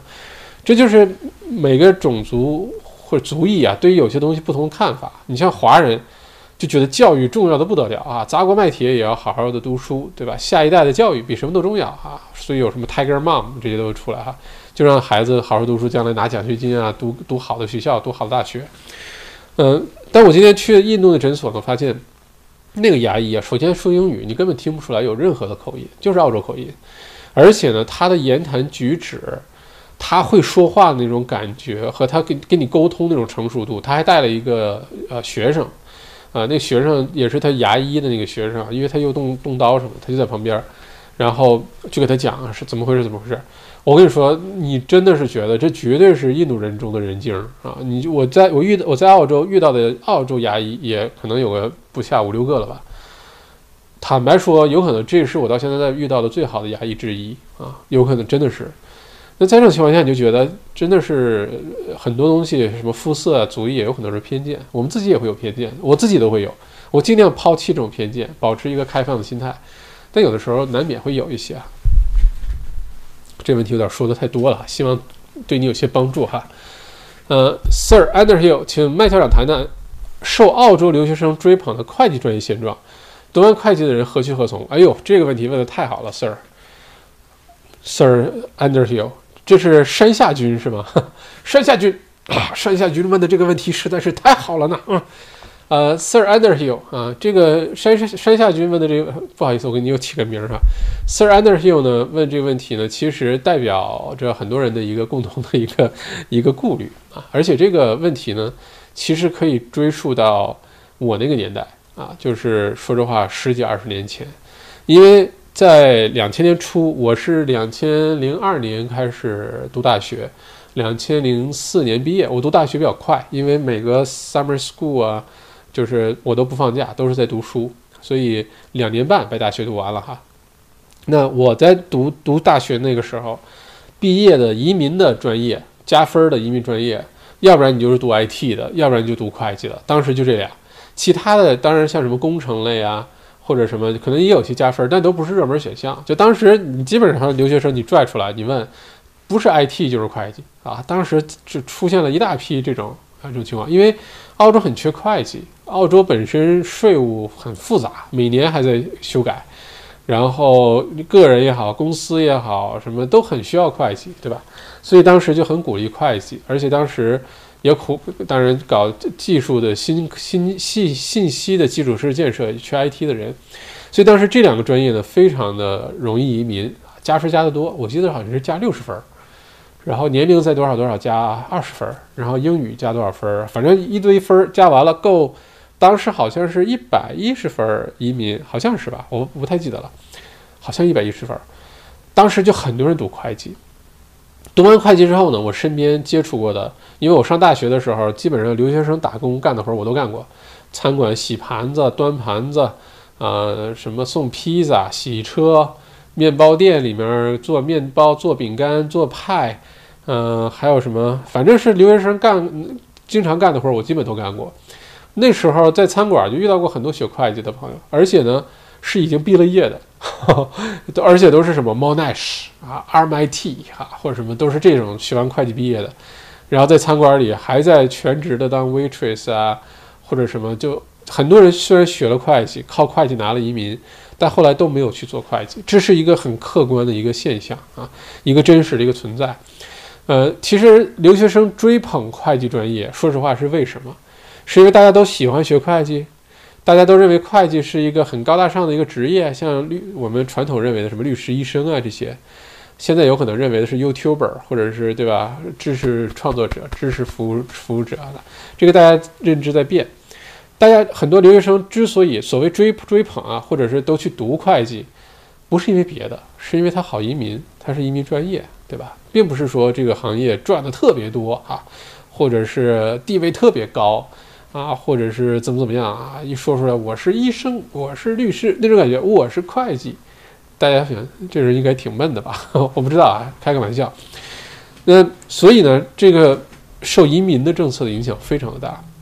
而在这种情况下，如果大家的动动机，或者是内在的动因，不是说我真的想立志成为一名优秀的会计师，而是说我就是为了移民读了这么个专业，毕业以后再说吧，先移了民再说吧。那你发现很多人肯定是读了会计没有去做会计，而且真真正的就业环境是，如果你是新毕业的大学毕业生、研究生，你是学会会计专业，但你没有实战经验，你不会用 Zero，不会用 QuickBooks，你不知道怎么会记账啊，或者是有些税法的实际应用，你你考试考过了，就算你考了 CPA，你能在实际工作当中能够给出具体很好的税务建议啊？呃，等等等等，那是又又是另外一回事儿，是需要实战的经验积累的，对吧？所以在这种情况下，刚毕业的大学生啊，不管是本科还是研究生，其实找工作都非常的难啊。这个会计事务所，不管是什么水平的会计事务所，都很有可能不要你；小事务所不要你，四大不要你，这都很有可能。除非你进什么 graduate program，但这种竞争又很激烈，一般都是以本地的或者在这儿长大的华人这样学生有优势哈。所以在这种情况下呢，很多人最后虽然学了会计，最后都不知道干什么了。不过这也没有关系，因为现在看看，其实到一定年份之后，大家做的事儿都跟当时读大学学的东西没有关系。你看我大学本科学计算机网络工程的，对吧？当年立志要成为一名优秀的 Cisco 工程师，但你看现在做的事情，当然肯定是受益啊。有时候自己做个网站呀。什么做个发售页啊，或者是弄个设备啊，就觉得轻车熟路。毕竟咱曾经真的是 Cisco 的网络工程师哈。但是你看我现在做的工作，说实话，做咨询也好，做内容创业也好，做代表谈判代表也好，做或者是开个什么寿司店啊，跟网络工程有毛关系？跟我大学学那些东西有毛关系？对吧？当时又是我要考 HD，我要什么什么什么进校长什么 Dean's List，我要把照片提。贴在学院旁边墙上，当时以这为荣。现在想想，全都是泡沫。OK，Eric，请问麦校长怎么看马未都马爷对他的节目有什么评价？我觉得马未都的节目也很好哈，也是就是老爷子一个人，呃，跟你说一个事儿，呃，逻辑非常清晰，语言表达也很流畅，而且说的话题有的时候很深刻。其实，在就是这种。这种你像这类节目吧，一般男的比较多，而且颜值都比较低啊。你像你像我这种哈 就不说了，还有什么呃罗胖啊，啊你像这个什么高晓松啊，呃还有像什么老梁啊，像什么这个马未都啊，啊你像这大家都有个各种特征。首先男性比较多，另外呢一个人就在这儿也不靠背景，不不是那个那个背景哈，什么我大爷是。这个呃常委啊，不是那个背景，是说，嗯，这个布局啊，这个场景设置都非常简单，然后呢，也没什么精致的穿着打扮，什么化个妆啊，弄个头发都没有，反正人已经长成这样了，反正就这样了。然后干嘛呢？就靠跟你说，对吧？说个有意思的事儿，就完全靠实力要把观众要呃搂住，而且呢，慢慢。一个一个增加粉丝，你要是长得漂亮的小姑娘，对吧？随便，嗯，一下子一千个粉丝进来了。你像我这说了一年了，还差三十个 才到四千。嗯，我觉得马爷马未都的节目真的挺好看的啊。呃，其他的其实类似的，像那个，嗯，还有谁？有一个就是穿个西装，这是中国小鸟，台湾的那个叫什么来着？因为我最近看这种节目看的特别少了，嗯。还写书，特别会说话，那个人特别特别会说话，就是跟小 S 一起主持那个呃《康熙来了》，嗯，康蔡康永，蔡康永，他也节目也主持的很好，哎，他也很会说话，嗯，我觉得这些人其实都是很有内在的啊，而且特别适合做这种谈话节目也好。呃，谈说话节目也好，我觉得都做都做的挺好的。这些里面我特别就是认可啊，就是特别喜欢看的。其实高晓松，我是非常非常喜欢看的。Samantha，麦校长能否谈谈澳洲人如何看待在澳洲华人亲身经历和感受，分析原因？哎，这刚才我们说过了哈。嗯，Sir Anderhill，请麦校长。请麦校长谈谈澳洲大学，尤其是商学院中国学生扎堆儿的现象，并由此引申的在澳洲华人扎堆儿、互相利用甚至欺骗的现象，在澳华人很少融入澳洲本地主流社会现象。这些，哎，怎么说呢？可能不光是在澳洲啊，呃，首先这是不是一个偏见啊？是不是很多华人在主流社会都挺好的？而且呢，你说扎堆儿这现象，呃，商学院中国留学生多，你也可以看看像什么。什么设计学院也很多华人留学生，呃，法法学院很多华人留学生，学医的很多华人留学生，对吧？这可能每个因为华人留学生现在本来就多啊，这是一个。再有一个呢，是说这个主流社会这概念哈，嗯，可能在哪个国家呢都有这种，就是为什么每个国家都有什么唐人街啊，有什么韩国区啊，什么小意大利区啊，为什么都有这种概念？因为大家就是喜欢同一个族裔的，就聚聚堆儿啊，吃的、用的，文化上各方面就觉得，对吧？有这个有这个，就觉得我们是同一类人，就喜欢在一起待着。另外呢，说华人什么呃互相利用、欺骗呀，我觉得这些还都是小这个呃怎么说呢？不是说没有，但是可能是一个比较小概率的事件哈，相对来说比例还是比较低的。呃，毕竟华人在这儿通过我们看好的一面。说实话，现在华人在澳洲的地位，还是要感谢前前携带的老华人在这儿、老移民在这儿的多年的努力和积累。当年他们那么辛苦啊，打下的一些基础啊，说实话，不是说这个两千零六零七年幺六三们来澳洲就奠定了华人在澳洲的位地位了，不是的，这是有文化的各种积累在前面放着的哈。所以从现在看呢，呃。如果你说这个华人之间互相欺诈什么的，那我们也可以看华人之间有很多帮助的地方。华人之间如果没有华人之间帮助，很多现在的企业、很多创业、很多现在的这种，我们可能也看不到。所以这东西我觉得是要分开看的哈。嗯，Samantha 麦校长，能否以您的呃亲身经历和感受，谈谈老移老华人老移民如特赦那批怎么看待中国？只能看在现代化？然后大家今天这个两位 Sir Andrew 和 Samantha，特别爱问这种，在我的角度怎么看看这些，看世界、看澳洲、看华人地位，这个话题我觉得有点大，我可能 年龄还不够去发表太多这方面的这个观点啊，可能资历还不够，我只能简单聊聊我的看法。你说的这个老移民的这个看法，说实话我还真的不知道，我平时本来接触的就少。然后我又不是那个年代的经历过来的话，我就更不知道他们心里到底是怎么想的了哈。Susie，而且这两位这个山下君 Sir Underhill 和 Samantha 就像是在给我布置应用题一样哈，就是非常一板一眼。你看标点符号都不错的，有括号啊，有什么？而且呢是怎么看待中国的？怎么样看待现在的华人新移民的？请分析原因。我好像小学时候写的政治啊、历史的这些 问答题都是这样的、这样的、呃、这样的题目哈。Susie 校长好，你怎么看待 RBL CEO 的更换？Seek 主管貌似对电商更有经验，似乎 RBL 还要涨。嗯，呃，RBL 我一直很关注 RBL 公司的变化哈，包括人员的变化。嗯，我我到目前为止没看到 RBL 有什么太大的隐患，说实话，就是我从现在的分析来看。包括它人员的变动，包括他们现在发展的方向，包括疫情之后它的走势，我对 RBL 其实都是比较看好的啊。而且公司换个 CEO 啊，管理层里换换人，其实也很正常。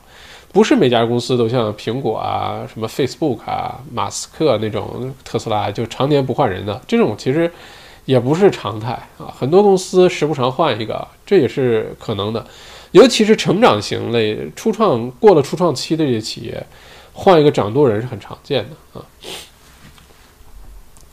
因为你像将军啊、将领啊、元帅啊，也是有有能打江山的，有能守江山的，他是完全两种人来着。又能打江山又能守江山的人，其实非常的少哈。嗯，虽然那是有麦校长，今年澳洲学校大学声誉不如前了，请问您怎么看？来澳留澳洲留学的啊，您对澳洲留学生毕业后期您怎么看？嗯，澳洲呢，在全世界的教育领域呢，其实还是很有优势的。呃，我肯定不会，虽然我是在澳洲读书啊，读大的，就高中没读完就来澳洲了。呃，虽然是这样，在澳洲读了本科，在澳洲读了 MBA，在澳洲一直也在各种学习吧。嗯。即使这样，我也不会说澳洲的教育就世界第一，那是那是瞎扯淡啊！我觉得澳全世界教育第第一的还是在美国啊，这个可能是没有任何争议的。嗯，在这种情况下呢，澳洲的教育依然在全世界范围内呢是有很大优势的。嗯，尤其是疫情之后啊，这个很多留学生之前也做了一个问卷调查，对中国大陆的留学生留出国留学的意愿。嗯，虽然是那段时间什么啊，中美贸易什么，我们不去美国留学了，我们不去呃澳洲留学了啊，什么什么，结果呢，托福考试刚出来前两个星期，一整二零二一年一整年的考试都 book 满了啊，这个是嘴上说不乐意，身体却很诚实，大家还在想着出国留学，而且在接下来这段时间看，你说留学生去美国，原来川普的时候。对留学生是真的不友好，疫情期间还分分钟要把留学生、中国留学生赶回去，呃，说你是上网课不上学校超过多长时间，少于多长时间就被你赶出去了，取消签证。欧洲呢又是一片乱套，现在欧洲疫情又这么严重，所以其实二零二一年、二零二二年疫苗出来之后，澳洲的留学这个领域一定是大增长啊，一定会吸引来好多新的留学生。呃，关于这个大学声誉呢？我不知道你为什么说大学声誉不如以前了哈？因为现在澳洲前几名的这个大学，像墨尔本大学啊、悉尼大学啊、啊昆士兰大学，至少这八大哈，那在世界上排名一直还是很靠前的，而且很稳定。啊，我不知道你这个不如以前的这个结论是怎么用什么衡量标准去衡量的，还是怎么得出这个结论的？哈，我还真不觉得澳洲大学声誉不如以前了。呃，排名上上上下下也很正常。呃，因为这个跟很多原因有关系，发表多少论文啦，什么就业之后的薪资啊，跟很多有关系。但我并不觉得澳洲大学生有什么问题啊，我觉得接下来疫情之后可能还非常有竞争优势。关于澳洲留学生毕业之后的前景，我说实话，从我毕业到现在这些年，我身边经历的各种情况，很多人回去中国了，留在澳洲了，呃，去找份好工作了。然后或者自己创业了，等等等，我我的感受，如果你现在问，我不知道过了五年十年，你再问我这个问题会不会有什么变化？但就现在问我的话，我觉得这东西完全看个人，完全看个人。呃，你是一个名校毕业，或者你学的这专业不错，挺受欢迎，那是个挺好的开始。但是依然有很多人没混下去，依然现在平平碌碌、庸庸碌碌，哈，泯然众人啊，这种有的是，嗯。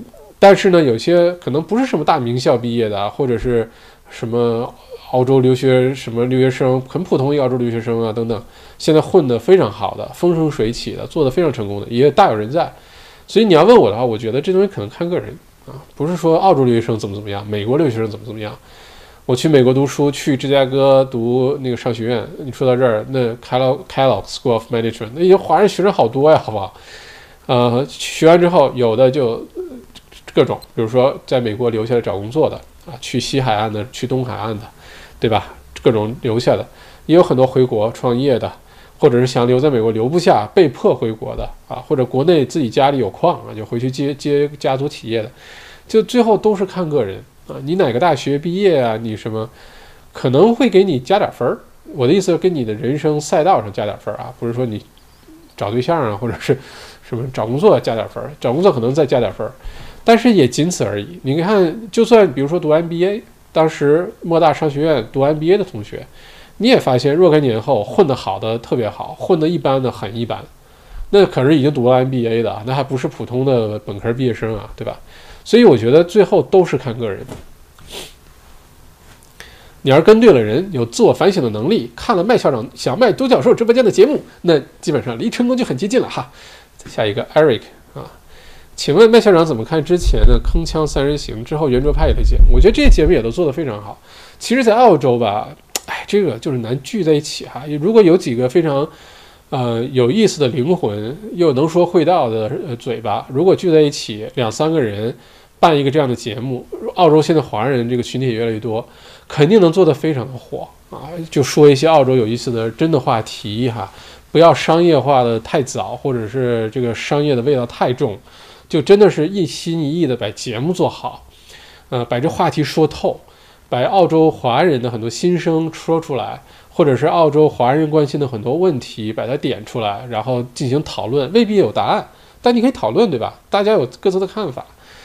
如果把这个节目做好，其实甚至它都代表着澳洲，不光是澳洲华人，可能代表了海外华人，因为其实澳洲华人面对的问题，呃，加拿大的华人也面对啊，这个。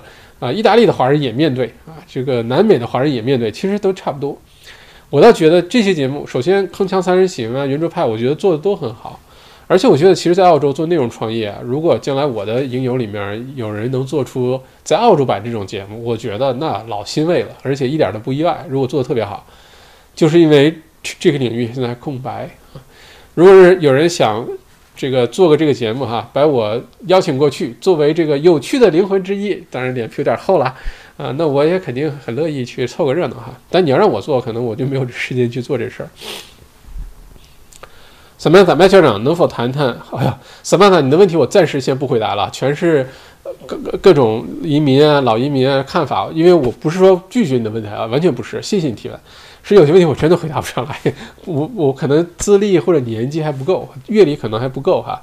你说港台老移民怎么看华人新移民？这我真的是完全不知道啊，完全没概念啊。嗯，嗯，Sir Anderhill 山下君，在美国，亚裔被称为 model minority，呃，assimilation 程度很高。能谈谈澳洲华人移民 assimilation 的情况吗？在我我跟你说，我我我说一个亲身的感受啊，亚裔在美国的地位和融入度呢，其实要比在澳洲更好。就在美国呢，其实美国我我的感觉有可能不对啊。如果咱们观众朋友里面有美国观众，欢迎指出我的这个呃错误。但我去美国那段时间，小半年的时间，我的感受呢，就是美国人特别把亚洲人当自己人看，他就觉得亚洲人就是美国人啊，就跟什么你是犹太人也好啊，你是什么原来是欧洲裔啊，你是爱尔兰人啊，你是英国人，反正我们都是美国人。哎，他就觉得，而且亚洲人非常优秀，什么医生啊。牙医啊，律师啊，很多都是医师，很多都是亚裔哈，很聪明，对吧？学习又好啊，这个数学又好啊，都是这种。嗯，所以在美国，我觉得亚裔地位其实非常的高，融入度很高。亚裔也把自己当美国人，不觉得有什么区别。可能在美国最大的问题是肤色的问题，就是黑人和白人，尤其在南部的一些州啊，这个是明显的一个问题，而且是美国内部一个非常大的问题，很难在短时间内真的能彻底解决。呃，虽然已经好很多，但是也很难真的彻底解决。但是在亚裔角度来说，在美国很很很幸福。这一点在澳洲呢，我坦白说，我觉得可能跟美国比还有一些差距啊。虽然已经可能好很多了，但是亚裔在澳洲还没有像美国那种融入感。就我真的就觉得我是澳洲人，因为在美国可能呃去美国的亚裔的移民的代数可能也多了，至少两三代、三四代。呃，很多真的是那个美美美裔的华人哈，有可能真的是，嗯，啊，华裔美国人哈，这个说那可可真的就是一个香蕉啊，就皮儿长得是黄的，但是芯儿全是白的，可能一句中文都不太会说，就会说个谢谢啊，或者点个空包鸡丁啊，其他可能就不会了。嗯，这个在澳洲呢，可能一来是移民的历史呢，可能还没有美国那么悠久，这有可能啊，或者人数那么多。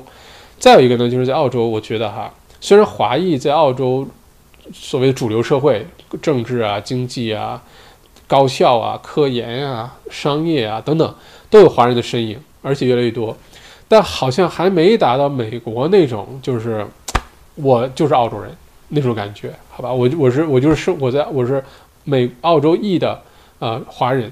那种感觉好像，或者是从澳洲人眼里看亚裔，好像都没有到美国那个那个那个程度，这是我的感觉。Eric 麦校长，你能亲身经历、体会、感受、对比，谈谈英国人、传统西欧人、美国人和澳洲人呢？呃，西欧人我不知道啊，英国人接触的不多，但接触了一些。呃，受过教育很良好的英国人，还有就是一般的英国人。我觉得英国人有个特点，就是表面上英国人都是绅士。gentleman 啊，一口标准的伦敦腔啊，但是呢，英国人可能是我见过的最色、最爱说脏话的人啊，就满嘴污言秽语啊，各种 f 词儿啊，各种这种，而且我觉得英国人都特别喜欢干这事儿，就是一个是说脏话，一个是讲黄色笑话，就经常英国人爱干这事儿，是不是我偏见遇到的那么几个这样，我就形成偏见了？希望不是哈，但我遇到英国人是这样的，但英国人很可爱，我觉得英国人非常可爱。嗯，我还挺喜欢英国人的哈。嗯，其他的西欧人我不了解，接触的人也极少。西欧我都不知道我有没有接触过哈。嗯，美国人呢，我觉得美国人其实就是普通的美国人啊，呃，是非常善良和淳朴的，这是我的一个感觉。嗯，非常善良和淳朴。嗯，而且美国人呢，我觉得怎么说呢？嗯，跟澳洲比的话呢，可能。可能我说实话，可能差别都不太大啊。呃，说差别不太大，有一点很突出，就美国人啊就觉得我们美国国内的这些东西就很好，美国人对美国以外的东西其实没有那么关心，甚至表现的有些无知啊。嗯，你之前在那个大街上采访美国人，说用那个比较呃这个这个比较比较兴奋的语气啊，比较比较积极的语气说一句话的时候，当时主持人就说，如果你用一个非常积极向上的语气说一个事儿。美国人呢，普通人呢，他不会管你说的什么，他都会说表示祝福啊，表示支持。然后他们就说到大街上说啊，呃，你知道吗？呃，那个北朝鲜的那个核核核导弹终于研制成功了。然后采访那个大街上随机采访观那个观众，然后大街上的民众就说啊，真的吗？那恭喜他们，那那是取得了这么好的成绩，恭喜他们。就大部分人对于，比如说美国人，对于美国以外的事情没有那么关心啊，他比较关心美美国自己的事儿，甚至眼界有的时候没有那么开阔。澳洲人在这点有点像啊，澳洲人对澳洲自己的事儿是一个看法，对于澳洲以外的事情其实没有那么了解，甚至澳洲很多人啊都没有护照，没有护照意味着什么？没有人说你一定要有护照啊，你要不出国的话你不需要护照。换句话说，很多人很多澳洲人是没有离开过澳洲的。那像。两千一八年的时候，我带着，嗯，当时莫大商学院那些 MBA 同学哈，不是我带着，是我们一起啊。当时有门课，亚洲行业研究那门课在上海，然后呢，我们当时呃去上海啊参观各个行业，然后联系像什么这个澳洲驻上海分商会啊，啊维州驻上海办事处啊，啊领事馆啊啊等等，还有去参观。什么嗯？这个光明乳业啊，就呃不努力不能做光明的牛那广告啊，就去采访了很多这样企业。当时把我那些澳洲同学给震惊了，好吧？你如果你想啊，如果你在澳洲长大，你在墨尔本、悉尼长大，你看到的世界是这样的，然后你看到电视上中国是那样的，然后你突然有一天到了上海，你发现上海随便拿一个区出来都比墨尔本市中心还大，高楼还要多，你怎么想？而且又很新，你去你去。上海那些五星级酒店转一圈，和你在悉尼、墨尔本的五星级酒店转一圈，那感觉是完全不一样。虽然都是五星级，那个新旧程度、豪华程度是完全不一样的，对吧？所以当时那些我的澳洲同学当时就被震惊了，我那种自豪感油然而生啊！你看，看看我们中国的发展，对吧？而且而且一个手机，微信支付啊什么都很方便，对吧？去哪儿转一转？当时我那些同学最爱去的就是，当时我们住在人民广场的万豪酒店，那是学校给安排的。然后人民广场后面小巷里面有很好喝的奶茶，还有呢就是有那些什么生煎包啊、什么小云吞啊这东西。然后我的那些同学天天不吃别的，就是哎，Max 走去吃 dumpling，我天天到小巷，他天天去吃什么 dumpling，南京小吃啊，或者是上海生煎包，然后呢要起来特别简单，每人呢要一份生煎包，要一份饺子煎饺，然后呢中间要几道菜，就反正这种吃法之前咱也说了，或者是要几个菜，自己要一份包，要个菜，自己开始吃，然后各自吃各自的，特别好笑。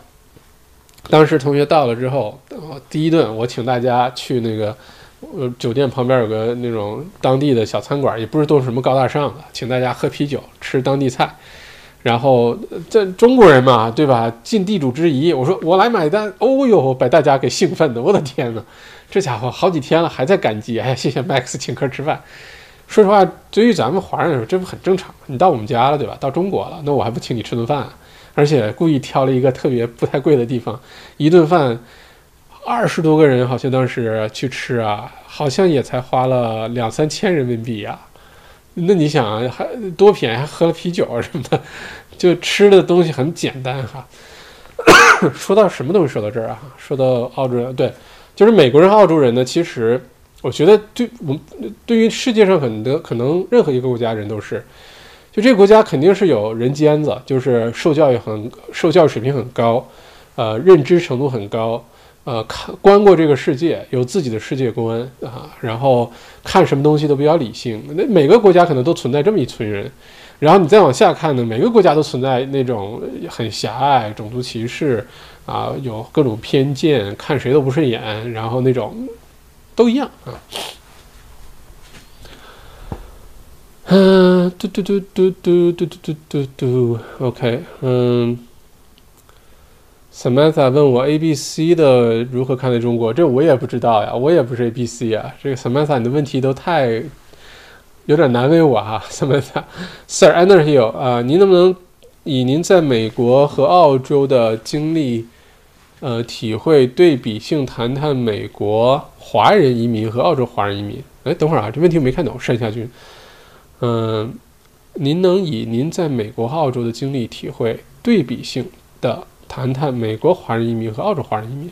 哦，嗯，美国华人移民我不太知道哈，因为我去的时候接触的不多，而且接触的都是同学，他们应该不能代表美国的移民啊，因为他们很多人都没有移民，都准备移民啊，准备拿申请绿卡、找工作什么的。呃，当地的移民呢，我接触的最多的就是去那些那二十来个城市旅行的时候，叫了 Uber，或者当时在美国其实不是 Uber，是那个 Lyft，L Y F T，但是在美国很流行这个，不是叫 Uber。嗯，最多可能也就这样，或者到了哪个餐馆聊聊天儿。嗯，我觉得可能情况差不太多。就在美国呢，混得好的华人也都是各个阶层混得特别好的。然后平时普通的这种，比如说餐馆啊，开个小餐馆的，开个出租车的，其实跟在澳洲可能差不太多啊。如果我在澳洲，呃，有段时间就做这个社会实验，就不开车，看我能坚持多长时间。出门远了就叫 Uber，近了就走路或者坐电车。然后当时觉得还真挺好，不用自己开车，不用找停车位，这事儿真挺好。当然还遇到了一些这个呃华人的司机哈，悉尼也有，墨尔本也有。在美国的时候也是啊，在美国印象深刻的有这么两个人，跟大家分享一下哈。第一个呢是我去，嗯，就我在芝加哥上学的时候，我们那个学校楼下，嗯，有一个叫做，呃，叫做尖沙咀是吧？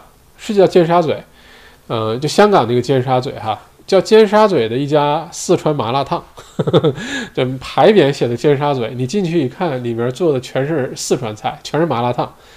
你也不要问我为什么叫尖沙咀的麻辣烫，因为我也不知道，我以为是香港的那种喝奶茶吃快餐，结果进去是麻辣烫。老板呢，就是一个呃，好像是个湖南湖南人，湖南妹子，也不是湖南妹子，湖南大湖南大姐吧。然后就开着这个店，非常勤奋啊，开着这个店，生意很一般。我平时去从来没见过满过，但是就开得很很认真，态度也非常好，嗯，准时开门，食材各方面都做得挺好的。他可能代表一类在美国生活的这种人吧，也没有多聊，但他就经常知道我经常去吃麻辣烫啊，嗯，可偶尔聊几句呢，我就能知道可能英语很一般。去了美国有段时间了，好不容易自己盘了个店。然后很认真的经营，生活怎么样？反正不知道，但是应该就是典型吧。就想象一下，在澳洲，如果刚开始来澳洲没多少年，开了个小餐馆，又不是在国内就成功企业家带着钱来澳洲那种，那可以想象大概的情况是什么样。还有一次呢，是去纽约，纽约呢到了机场之后呢，叫 Uber 去，呃，叫叫 Lift，叫 Lift 去那个呃酒店。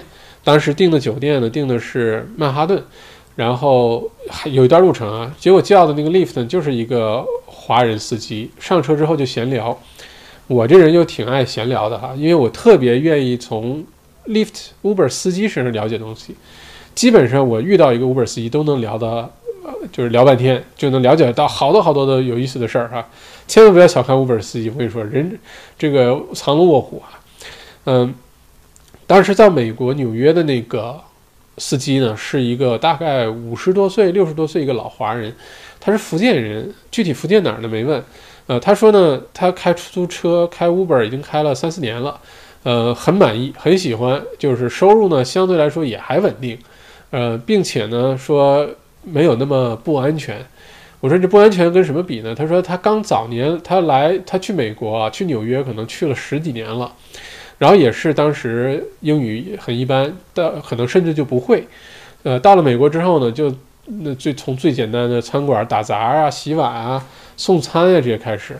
他说他当时在美国餐馆刚开始的时候，就经常被抢，送餐被抢，啊，下了班回家被抢，各种被黑人直接嘿呦呦 man 耶嘿 what's up 耶，然后掏钱吧哈哈，然后就各种被抢，然后还有被什么打过啊什么，这都经历都有。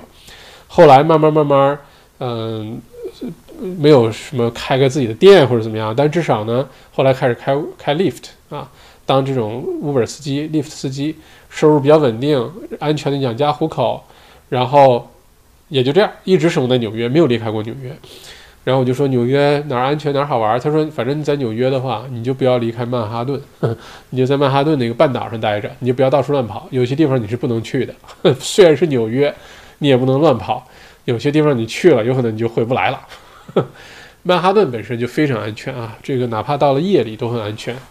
嗯，曼哈顿就什么第五大道啊，什么什么 Central Park，Central Park 就那个六呃 France 六人行里面那个 Central Park，什么大都会博物馆啊，什么呃，自由女神像一直往下走，一直往曼哈顿往南走，走到头儿就看到自由女神像了。什么华尔街啊，那个摸牛蛋啊，摸牛屁股啊，啊，什么都在曼哈顿上。就反正对于游客来说，你对纽约的认识在曼哈顿就能完成。你不想看到的纽约，或者是不想让你看到的纽约，你就不要离开曼哈顿了啊。当时我离开唯一离开曼哈顿的唯一一次呢，是在网上找到半夜在酒店看电视，突然介绍说纽约的各个好吃的餐馆。结果呢，在纽约外面的一个城区呢，有一家是那个白的咖喱蛤蜊的那个披萨啊，哎呦，把我看的这个好吃啊，它开了好多年啊，特别有名的白的蛤蜊的披萨。然后为了冒险，中午坐着火车去吃一顿啊，真的好吃，哦哟，好鲜啊，哦，真的好吃哦，白的蛤蜊。嗯，不知道在澳洲到现在没有遇到过哈。如果哪儿有，大家告诉我一声。那个披萨做的就完全借助那个蛤蜊那种鲜咸的那种味道，然后披萨上面的料非常简单。但当时说呀，那个区也很乱，我还好是白天去的哈。Eric，呃，麦校长，很多人都听说听闻过中国的地域问题、城乡差别、地域歧视，您能以亲身经历体会感受？谈到澳洲的地域问题、城乡差别、地域歧视吗？澳洲本身啊，其实也有地域歧视啊。这个说实话还挺有意思的。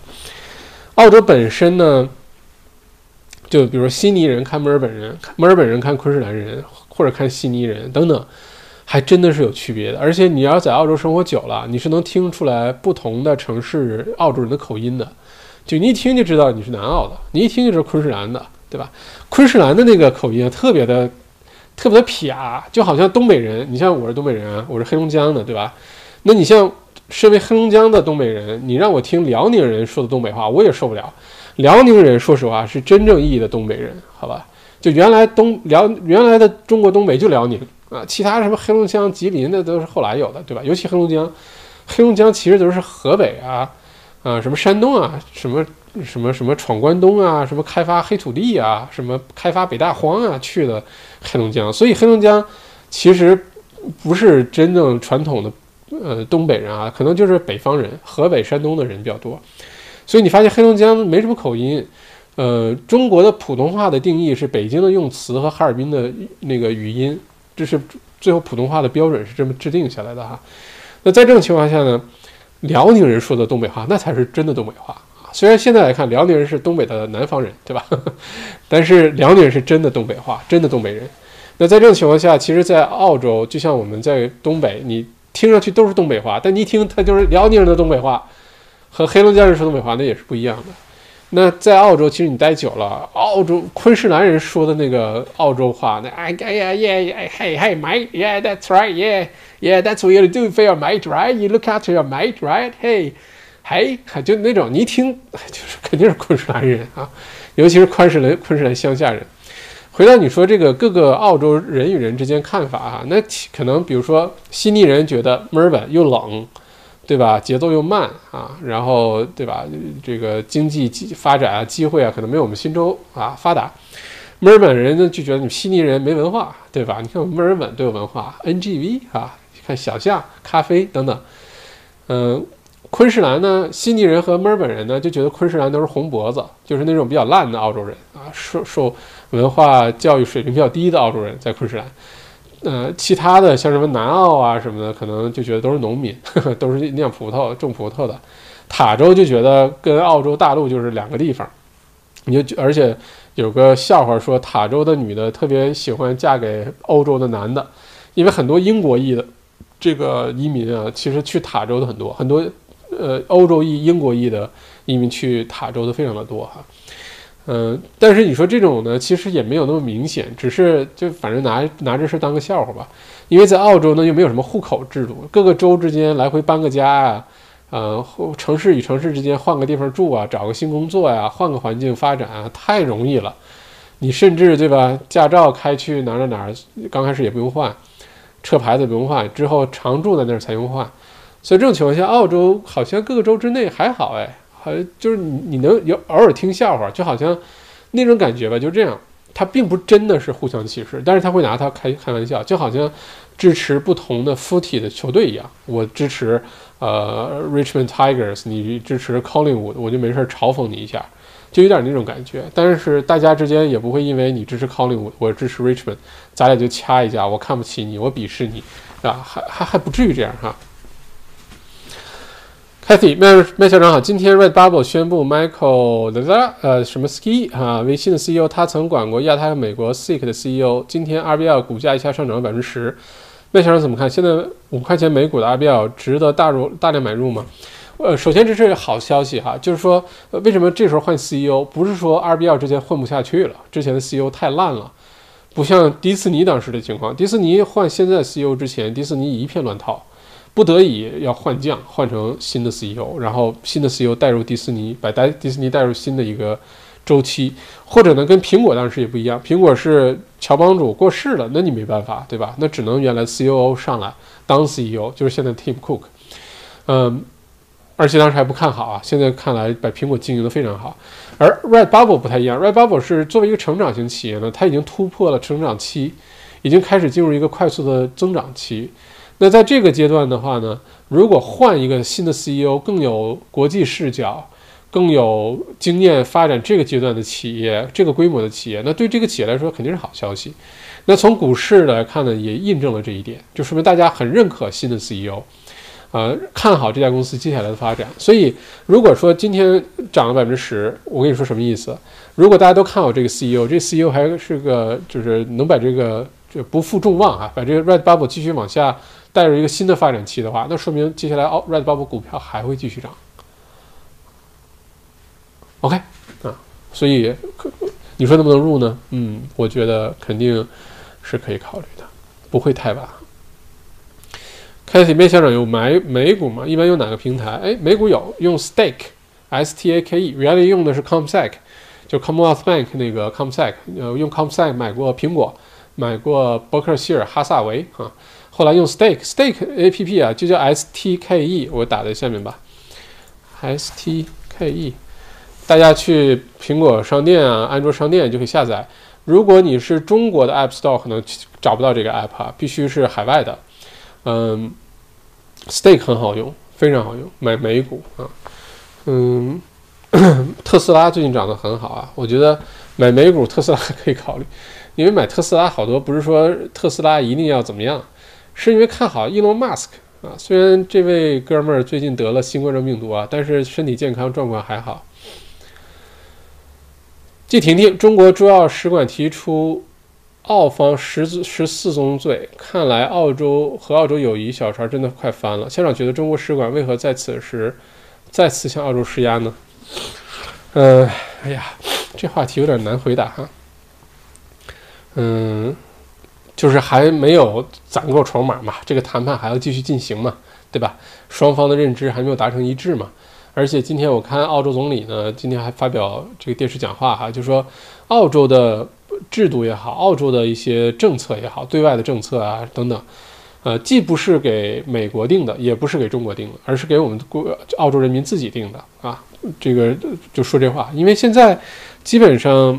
外媒的或者澳洲媒体的认为呢，就是说，呃呃，中国呢是想让澳洲屈服，就是我用各种形形这种对吧，经济贸易上的一些动作呢，让澳洲屈服，让你在政策上各种呃向我们这个倾斜。但是现在澳洲呢又很硬，呵 呵就澳洲就不肯，所以嗯，继续关注啊。这中我反正记住那句话：国家与国家之间没有永远的敌人，从来就没有过。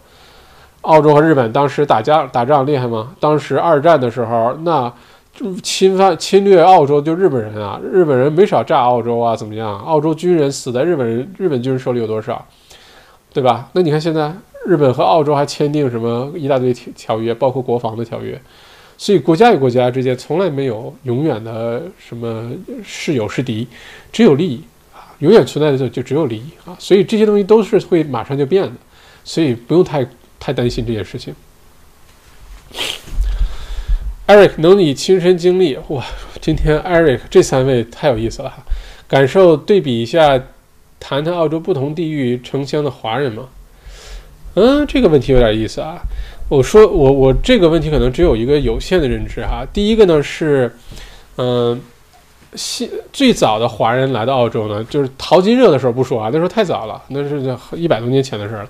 就是说，这个从呃呃这个十九世纪上个世纪七八十年代开始来澳洲，最早呢是以香港人，还有呢就是比如说广东啊一带、福建一带的人来澳洲的比较多。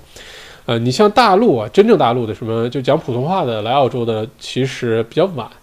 啊，如果你有机会，墨尔本呃 Flinders Street 呃上有一个叫移民博物馆啊，Museum of Immigration，讲的就是呃移民史，不光是华人，但是有很大篇章都是华人的，讲的就是移民史，特别有意思。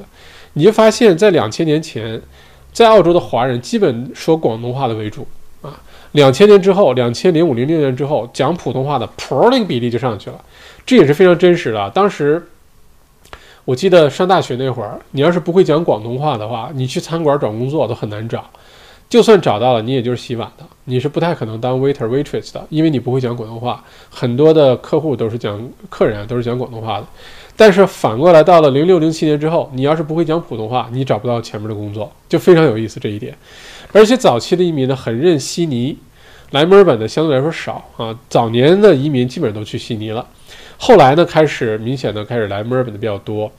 嗯，这两年一个很有意思的现象就是悉尼和墨尔本的华人的群体的这个呃身份年龄啊非常的错综复杂，就是呃老移民也有，新移民也有，留学生也有啊，工作年轻的移民、创业的移民，就各种各样情况都有。呃，而很多移民拿到身份，尤其是投资移民拿到身份的，很多都搬去昆士兰了。这是我一个很重要的一个发现。所以，昆士兰的华人群体，除了少部分留学生呢，大部分可能都是比较有钱的。平均来说啊，虽然人数不多，但是整体的经济水平可能比较高。至于塔州的移民啊，塔州的华人其实都是因为移民政策去的，留学生为多，五千多华人。要是没有留学生政策啊，就是你去那儿读两年书就给你移民偏远地区啊什么，塔州的华人人数老少了，特别特别的少。南澳呢也不多啊，南澳比塔州好很多，但南澳华人说实话也不多。后来有了大学啊，有了这些各种政策才会多起来。西澳的话呢，主要是以矿业工作的。华人为主，就要不然就是这些矿企，包括国内的一些矿业的国企啊等等派过去的一些工作人员、管理人员，要不然就是留学生，要不然呢就是这个去找工作的。因为当时我身边有不少在悉尼啊、墨尔本，呃，大学毕业找不到好工作，最后都去西澳找工作，然后又回到悉尼、墨尔本的都有。因为当时西澳非常缺人，而且人工又很高。所以当时什么学 IT 的啊，学什么什么工程的，很多都跑去西澳找工作了，而且找的工作还不错，收入也不错。工作几年有经验了之后，又回到悉尼、墨尔本的也有哈。嗯，对对对对对对对对对对，Q Ship 新年演讲好主意，大力支持线上线下一起来。好，那咱们就线上演讲，线下演讲哈。Samantha 还是问了个问题，我是不是错过了？麦校长能谈谈澳洲华人移民在澳洲经济方面的地位吗？请问对比其他族裔和澳洲本地人，谢谢。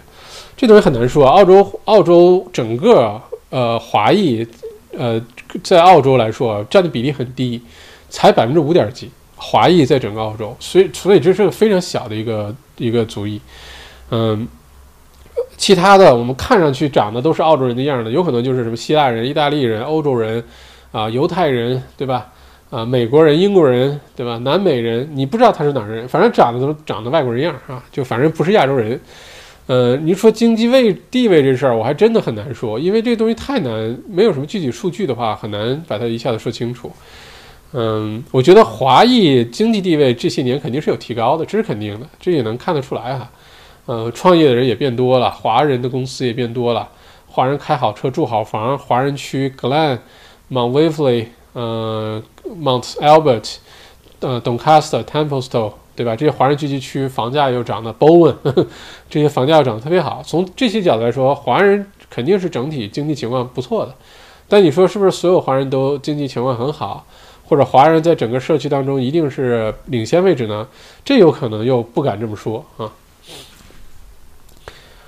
宾利彤，好主意啊！跨年演讲，好主意是吧？啊，Serena 谢，开年演讲，好主意，嗯。好，那就咱们就准备准备哈。这个今年二零二零年一月份的开年讲没做成，很遗憾，因为很快就疫情了。那咱们就二零二一年也能凑个十年啊！二零二一年正好到二零三零年，正好是十年，每年一个。每年呢，我们换一个城市，比如说今年在墨尔本，啊，会展中心，然后明年咱们去悉尼，什么什么国际什么这个中心那个中心开开车展那地方，然后呢。呃，如果悉尼歌剧院允允许的话，咱就去悉尼歌剧院哈。但是不知道是不是，可能是不行。我又不唱歌。然后呢，比如说布里斯班什么国际什么中心，咱们也去，咱们绕着来。这样的话，雨露均沾，每个城市的华人朋友都有机会参加线下版。参加不了的，或者你愿意飞过去，就当旅游了。反正一月份又是旅游的季节，你就可以到线下版去参加啊。呃，顺便咱们搞些有意思的线下活动啊，茶话会呀，对吧？各种有意思的事儿啊。嗯，然后。参加不了线线下的，你可以通过线上直播也可以参加。然后咱们搞一个，搞个最大规模的，怎么样？嗯，给大家好好展望一下二零二一，好吧？而且说实话，大家觉不觉得这事儿下就麦校长能能把这事儿给干好啊？厚脸皮的硬撑一下哈，脖子长的硬撑一下啊！当然需要大家的支持和鼓励，嗯。C，呃，校长好，周二的内容创业免费公开课提到 YouTuber 培训课，我在哪里可以报名？哦，飞，呃，这个我们赶紧抓紧时间制作。大马老师的部分都已经完成了，早就完成了。我把我的部分讲策略、讲经营模式、讲一些心法啊、心理建设的部分都弄好。呃，应该快的话，这周日就上线了，就可以开始报名了啊。它是线上版，就是说。呃，你可以按照自己的节奏学习，你不用着急一个周末啊，坐在电脑前不需要，啊，你在接下来有的朋友出去旅行啊，或者时间开始出去玩儿啊，没关系，只要有互联网、手机、电脑都行，iPad 都行，按照自己的节奏，每天看一点，学一点，然后圣诞节期间你就可以开始做了。我跟你说，YouTube，哎呀，怎么说呢？大家也都是通过 YouTube 了解到我们这个直播间的，对吧？YouTube 前景非常的光明啊，你相信麦校长这句话。YouTube 的前景非常的光明，而且在澳洲这个刚刚起步，机会非常的多啊！现在是坑多萝卜少，如果你能耐得住初期的寂寞，啊，有人无缘无故给你点个呸啊什么的，我跟你说后面的前景非常的光明，这个事儿真的是很有意思啊！嗯，所以飞不用着急，我会通过各种方法告诉大家，这课程开了之后，因为呃下个星期很有可能我会开一个。今年年底之前最后一个我自己的这个公开课，呃，叫学习学习再学习，这是好 好多好多人在盼着的一个课，因为你不管是想学投资啊，想读个什么研究生啊，学个大提琴啊，学个体育爱好啊，不管你学什么，速读啊，记住个人名啊，所有的这些其实都是有套路可循，都可以学的。啊，学习再学习，就是你先学好学习这回事儿，再学什么都会事半功倍。下个星期有可能咱们会来一次，呃，首先先来个免费的学习再学习的线上课，先跟大家分享一些基本的技能，比如说如何不忘记别人的名字哈，或者是看书看特别快，或者是用什么小技巧你看书你就不忘了之类的。感兴趣了，然后报我的课。今年是最后一个最重要的，就是这个学习学习再学习啊。下个星期咱们可能星期二晚上啊，或者星期四晚上有可能哈，大家可以关注一下。到时候我会在直播里面提到，或者是邮件推送小麦内参会提到，或者是我发个朋友圈，反正大家不会错过就对了哈。Casey 小麦好，试过 Demista Nice Spring 什么幺二五五零，这什么东西？我不知道这是什么啊啊，治花粉症的是吗？感觉还好。但这个药医生开，可以咨询下 GP 适合你用。谢谢 Casey，谢谢。我是那天跑去买了个 Telfast 加强版，一百八十毫克的，每天早上出门赶紧吃一片儿。但说实话，真的严重起来也没用，也是很严重。最简单的办法就是花粉症的时候去黄金海岸待着，我觉得这是最简单粗暴的办法。不过谢谢 Casey，非常感谢。李明轩，麦校长，除了开年讲，也很期待您之前说过年终总结，想听听您对二零二零年总结。嗯，OK，那到十二月份的时候，咱们来一个总结怎么样？或者来一个小麦独角兽年终特别版，然后咔咔咔，再从几个角度总结一下。然后一月份咱们来一个二零二一年开年演讲，这个节奏 OK 吗？啊，如果觉得 OK，点个赞哈。Pauline，呃，Pauline，你能谈谈印花税？印花税编？遍地税对澳洲华人移民的影响吗？这个不光是对澳洲华人移民，对谁的影响都一样哈。这个是非常公平的一个税。这样好不好？因为印花税、土地税这个新州现在推出来是个预算案啊，是不是完全通过？还是下一步，基本上就会通过了。我们等到十一月二十四号，下个星期，维州推出维州的新财政预算案。我的猜测呢是，维州很有可能也在土地税、印花税上会有一些动作。到时候推出之后，咱们统一一起说一下。我就详细的把它掰扯掰扯，给大家讲讲它到底意味着什么，在什么情况下你应该选择土地税，在什么情况下选择印花税，对你影响是什么？咱们把这个话题可能单独拿出来说，怎么样啊？因为维州分分钟这个政策也会开始出来，呃，到时候就会更加具体哈。Q 是麦校长想问问，如何如果在特斯拉在下个月被列入 S N P 五百，会造成什么样的后果 S M P 指数会大涨，谢谢。S M P 指数啊，一直就那样。你不要以为某一个公司进了 S M P，呃，这个它的指数就大涨，因为 S M P 是美国两个板块，就两个交易所啊，纳斯达克和纽约证券交易所上市市值前五百的美国企业。那就意味着什么呢？一个特斯拉只是五百分之一啊，你再牛，你也是五百分之一，好吧？它不会因为五百分之一怎么样了，而且你是五百分之一刚刚进入五百强。还没有说你进来就是世界老大老二，在这种情况下，S N P 该怎么涨还是怎么涨啊？这特斯拉不过算是一个特别好的消息哈。彭丽能对比性的谈谈印花税？哎，这个刚才说过了。还是那句话，印花税、土地税话题，咱们华人朋友感感兴趣很多，因为咱们华人朋友感兴趣地产投资，而这个对于地产投资影响很深远。这个又在卖笑卖剑神之前的预测之中又实现了啊！我非常理解大家想多了解。还是那句话，等到下周维州预算案出来，维州预算如果说有维州的土地税、印花税政策，咱们结合一起说；如果维州没有动作，咱们就结合新州，好好说说新州的这个，好吧？因为这里面背后涉及到税率啊、通货膨胀率啊、买的房价呀，各种情况都有，包括印花税，因为新州和维州印花税又不太一样。到时候咱们详细展开说，好吧？哎，这怎么来了个日本观众啊？瓦达西巴昆邦哇啊，呃，汇桥为什么只有 Kogan 网购股票不停跌呢？呃，可能是之前涨得太厉害了哈。而且 Kogan 呢，其实首先啊啊，我跟你说，Kogan 最近啊，第一呢，Kogan 呢有点太多元化。就是它不像 GB HiFi 那么专注，GB HiFi HiFi 跟 Coin 不一样，GB HiFi 还有线下商店啊，Coin 没有线下，Coin 完全线上，但是它什么东西都做，一会儿也做做金融产品啊什么的，这是一个。另外，Coin 嘛总出些负面新闻，就那个人，哎呀，总是做一些，比如说，呃，在降价之前偷偷先涨价，然后告诉你它降价了，然后这个遭到什么消费者协会调查呀什么，就总有这种负面新闻出来哈。所以 Coin 怎么说呢？呃，企业本身是好企业，但是总有让人觉得不太舒服的地方。Kathy 啊，开年讲好主意，好，那咱们就来哈。Sylvia 李，那我再继续进 RPL，是的，是的，嗯，RPL 我绝对看好啊。黄老爷，哈哈，我就是经常觉得自己不够好，怕误人子弟。嗯，黄老爷已经非常优秀了哈。Cogan 在被机构 penalize share bonus incentive 要花很多钱。可能需要施压，嗯，是的，就 c o g n 总干这种缺德的一些，你说他多丧尽良心不至于啊，但是你要说他是个特别有良心的企业，肯定不至于啊。Jeffrey 周，呃，希望麦校长开会员频道，可以双向更新，可能你已经有自己的计划。对，Jeffrey，我一直在想 YouTube 频道，我原来的计划呢是到一万订阅的时候，咱们就开会员频道。有一些大家感兴趣，直播当中提到的特别，比如说印花税、土地税改革呀，呃，或者一些特别大家感兴趣的，咱们展开说的，就到会员频道里面去说。咱们也不追求会员多，十个二十个也也很开心。真的几百个了，麦校长是不是就又有这个这个生活费了，对吧？呃，又可以能够更加关注专注的给大家生产优质内容了哈。嗯，我不知道，现在马上四千订阅，但是离一万可能还有点距离。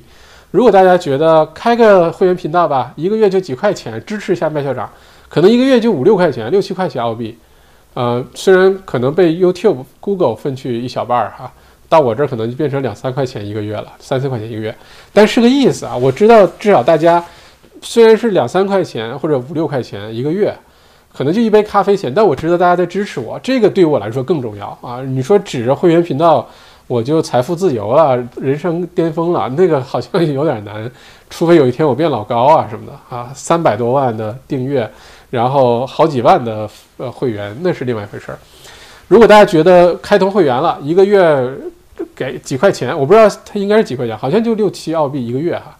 如果你觉得这样，然后有更多只对会员开放的优质内容，你觉得这个主意不错的话，麻烦就下面说好会员制，那咱们就考虑要不要。圣诞节前就把它开了，然后很多优质内容就已经可以开始对会员开始开放了，好不好？听大家的反馈啊，我就反正是听大家的，大家觉得合适，咱们就做啊。嗯，得得得得得得得得得，飞呃校长，您的 talk show 充分验证了这句话：知识就是力量。哦，呃，您在这个 show 中魅力四射，感恩遇见您啊，魅力四射，魅力四射啊！谢谢谢谢啊。嗯，Q ship 啊，非常认可麦校长刚才提到的那本书里说的东西。哪本书啊？很感谢麦校长啊，因为看见您的节目后，跨出了投资股票的第一步啊，估计会一发不可收拾啊。就是说，人们要不然就说别人先去做吧，我看看再说，没行动，或者说那个哎，大家都已经行动了，我太晚了，我不做了啊，是这个哈。呃，World World of Gaming，哎，是什么？I'm your fan 哦。OK，Thank you very much. World of Gaming. OK，打游戏是吗？Maggie Y，呃，麦校长，请问现在入手 ASI 两百 Index 还算晚吗？肯定不晚。我跟你说，你要是最稳妥的，你就是不想担任何风险，什么 Red Bubble 啊，什么 Triple M 啊，什么呃 CBA 啊，什么 C Link 啊，我不想知道这些公司怎么回事儿，我也不想担那个风险。你要去讲稳定，我跟你说，一个非常低风险。非常简单的一个投资方法，你就买 ASX 两百指数，然后你等一年，你等到明年的这个时候，或者等到后年的一月份，就等明年圣诞节过完，我跟你说，你肯定两个嘴角忍不住上扬啊。Jack，我的接触感觉，绝大多数 ABC 比较单纯包容，嗯，他们一般不随意评判他人生活，但多赞成独立思维，喜欢辩论，绝不崇尚权威，受媒体影响，年轻人多偏左，富有同情心。我周围多数正常家庭培养出来的孩子，对自己的血统很认同，对父母和祖国有亲切感。无论对文化了解多少，只是我的感觉，一一管之见，呃，没有统计数据支持，难以以偏概全。不过 Jack，我觉得你说的非常好，我觉得你说的非常好。我身边接触过的 ABC 好像也这样，呃，首先普遍受教育水平都比较高，因为华人本身就很重视教育。另外一个呢，就是我对 ABC 印象都普遍非常好。啊，就觉得很好相处啊。天边小岛蔡康永啊，我才说到这儿啊，下面还有这么多留言。好，我抓紧时间啊，因为今天又是两个多小时了。嗯，刚才说到哪儿了？嗯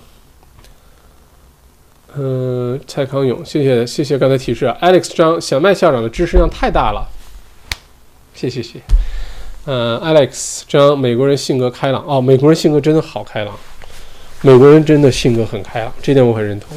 我被深深的感染到，我我觉得比我在澳洲感受到，澳洲人我觉得澳洲人呢很蠢萌很善良，美国人呢是很淳朴很开朗啊。嗯，Alex 这样说，我曾经碰到的美国人，听说我要下班了，马上跟我 high five。嗯，OK，嗯，Candice 小麦校长见识多，呃呃，等一下。这位观众朋友，Candice CC 说：“小麦校长见多识广，喜欢喜欢听你聊天回答问题啊。”好，谢谢这位观众朋友哈，谢谢 Candice。嗯，Alex 张赞成。好，呃，校长谈谈 A Two 这只股票好吗？咱们上次谈过这个啊。A Two 按照黄老爷的话说，这个叫二奶这只股，因为 A 二又是做奶粉、做牛奶的，所以叫二奶股。呃，A 二这个股票咱们上次说了就不多说了。你回到我们之前的小麦直播间，我就一句话概括，就是说我自己不会投这样的股票。呃，这种股票涨的时候呢特别好，什么代购好的时候，两个国家什么电商啊、什么出口啊好的时候特别好。但受影响最脆弱的也是这类股票。你要是问我呢，我可能会选择其他比较稳定性、呃可预见性强的一些股票哈。但是我被动不是不是不是被动啊，间接的投了二奶股，就是因为我买那个 Spaceship 那个他们 Spaceship 是 ETF 啊，他投了一大堆公司的股票，其中就有 AR 牛奶，所以我间接的投了 AR 啊，但我主动肯定不会去买的啊，不是说它不好啊，只是不适合我的这个策略。Alex 林子大了，什么鸟都有。你看，是啊，现在这不就有个点呸的鸟吗？啊，也不知道我哪句话说错了，他就点呸了，还是点错了？嗯，没准是手滑点错了，现在改还来得及啊。Candice，哈哈哈，光明那个广告被罚款啊！对对对对对，我要光明。对对对对对对对，蒙牛跟可可乐合资公司叫可牛了。哈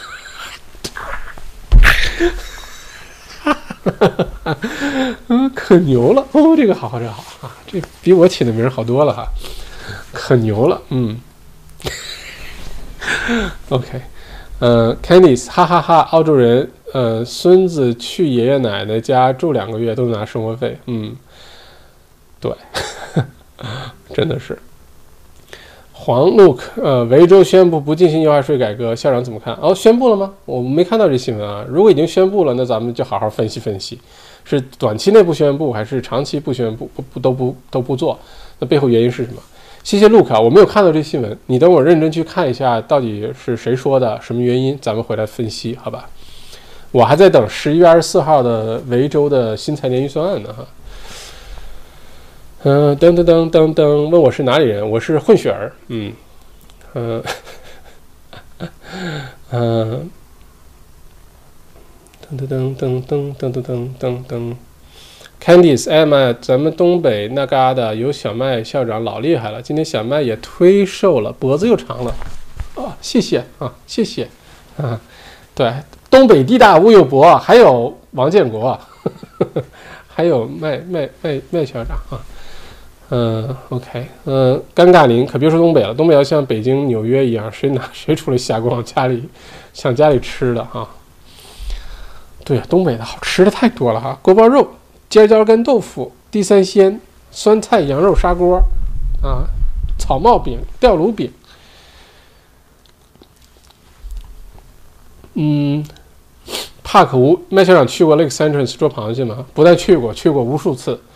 Lake Entrance 是个挺好的地方啊，呃，大家接下来可以解封了，开个四个小时车去 Lake Entrance，不管是 camping 还是租个什么 motel，那边还有一些新盖的那种像小 townhouse 啊，住起来很舒服。一群朋友去吃个火锅，抓抓螃蟹，打个边炉，多开心！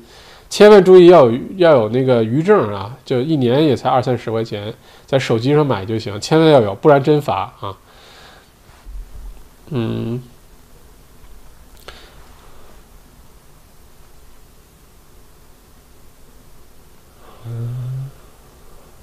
嗯，OK，嗯，OK，George 虽然说好会员哦，好支持 Michael 唐好会员，Wayne 正支持会员制，OK，那咱们就会员，大家就一一个星期就当请小麦喝杯咖啡了，然后就能听小麦给你瞎白或者好长，就每个星期都有呃会员专属内容，这么理解可不可以？好吧，这个代价很低啊，因为如果听我来我来开课。首先不便宜，不便宜。另外要找我咨询就更贵了啊，呃，所以如果是会员制，我觉得可能是最合算的。你要想问什么问题，听我解释什么问题，一个月才几块钱，可能是最最合算的。就当是请客咖啡，咱们聊个天儿了那种感觉哈。呃，Jeffrey 周，我觉得会员频道可以早开，新会员也可以看以前的内容，但麦校长的工作量就会加大。嗯。所以啊，就是我处于这种转换期的时候呢，就是希望得到大更多大家支持和认可哈。虽然我可能有些地方做的还不够好，还要继续的去做好它，但是还是希望得到大家的支持认可。我就知道，呃，很多东西马上就舍弃，然后全神贯注的去做内容创作、内容创业。这个我也是处于一个，就是说，你看有很多传统的生意啊，很多年的摆在那儿，你又不能对吧？不要了。嘿，邻居 James，咖啡店别开了，寿司店送你了，好像也不行，但是确实有个过渡。二零二一年对我来说都会是非常重要的一年，真的是哈。呃，而且会员频道有个很有意思的现象，就是你越早加入会员的话呢，你的标志是不一样的啊，你的那个就是 badge 啊什么，好像你的 badge 是不一样的。就越早的会员，你是马上就看出你的身份，就像是丐帮你是九代长老还是什么，是看得出来的哈。要不然咱就开，反正。嗯可控。呃，为什么校长涨粉速度很慢？明明输出内容很好，粉丝量却不如一些花里胡哨、营销号搬运工的博主。支持会员制啊！可控这个我心里很有数哈。其实如果真的我想涨粉丝涨得快，我肯定不做这种直播，就这种一两个小时的直播，我肯定不做，费力不讨好。因为大家看录播的时候，一看一两个小时就不会点开看了，这种的涨粉就很慢。一般大家喜欢看，哎，五分钟，然后的话题是如何什么那个。呃，撩到妹好，如何自己在家烤羊肉串儿啊？如何什么这个呃什么都是这种话题，肯定会容易涨粉儿。所以对我来说呢，只要大家有收获，我不需要呃非要十万八万五十万一百万粉丝，我还真的不需要。如果有一天真涨到那儿了，那那是我运气啊，我不是我的那个呃多么聪明达到，不是。我只要把我现在有的这几千个粉丝服务好，我都觉得已经特别好了啊。我是很推崇。优质的这个观众群体的这个这个这个逻辑，我不是追求量，你给我十万、二十万、五十万、一百万，但是没什么忠诚度，或者是我们互动性很弱，可能也没什么意思。但你要是我就几千个或者一两万个，但是咱们这个对吧，都是非常一直看着小麦这个校长这个频道成长起来的，那我觉得我觉得更好。天美小枣 Lake Central 螃蟹真心不好吃。嗯，它有两种啊，一种是石头蟹 Rock，呃 Crab，一种是沙蟹 Sand Crab。你捞上来长得黑不溜秋的不要吃，没什么肉，很难吃。你捞上来长得有点白白的那种啊，那个颜色或者那种浅灰色的就可以。煮熟了之后就是有点橙色啊、粉色，然后有两个点儿，那种一般比较好吃一些，好吧？啊，一般去抓螃蟹都是怎么说呢？抓的时候，大家饿得够呛啊，都盼着一上锅了啊抢，结果吃到后来吃到撑，再吃都都觉得特别难吃啊！记得带着火锅和面条去哈。比你同支持会员制，好，谢谢大家，谢谢大家哈。英代校长好，请问人民币换澳币现在是好时机吗？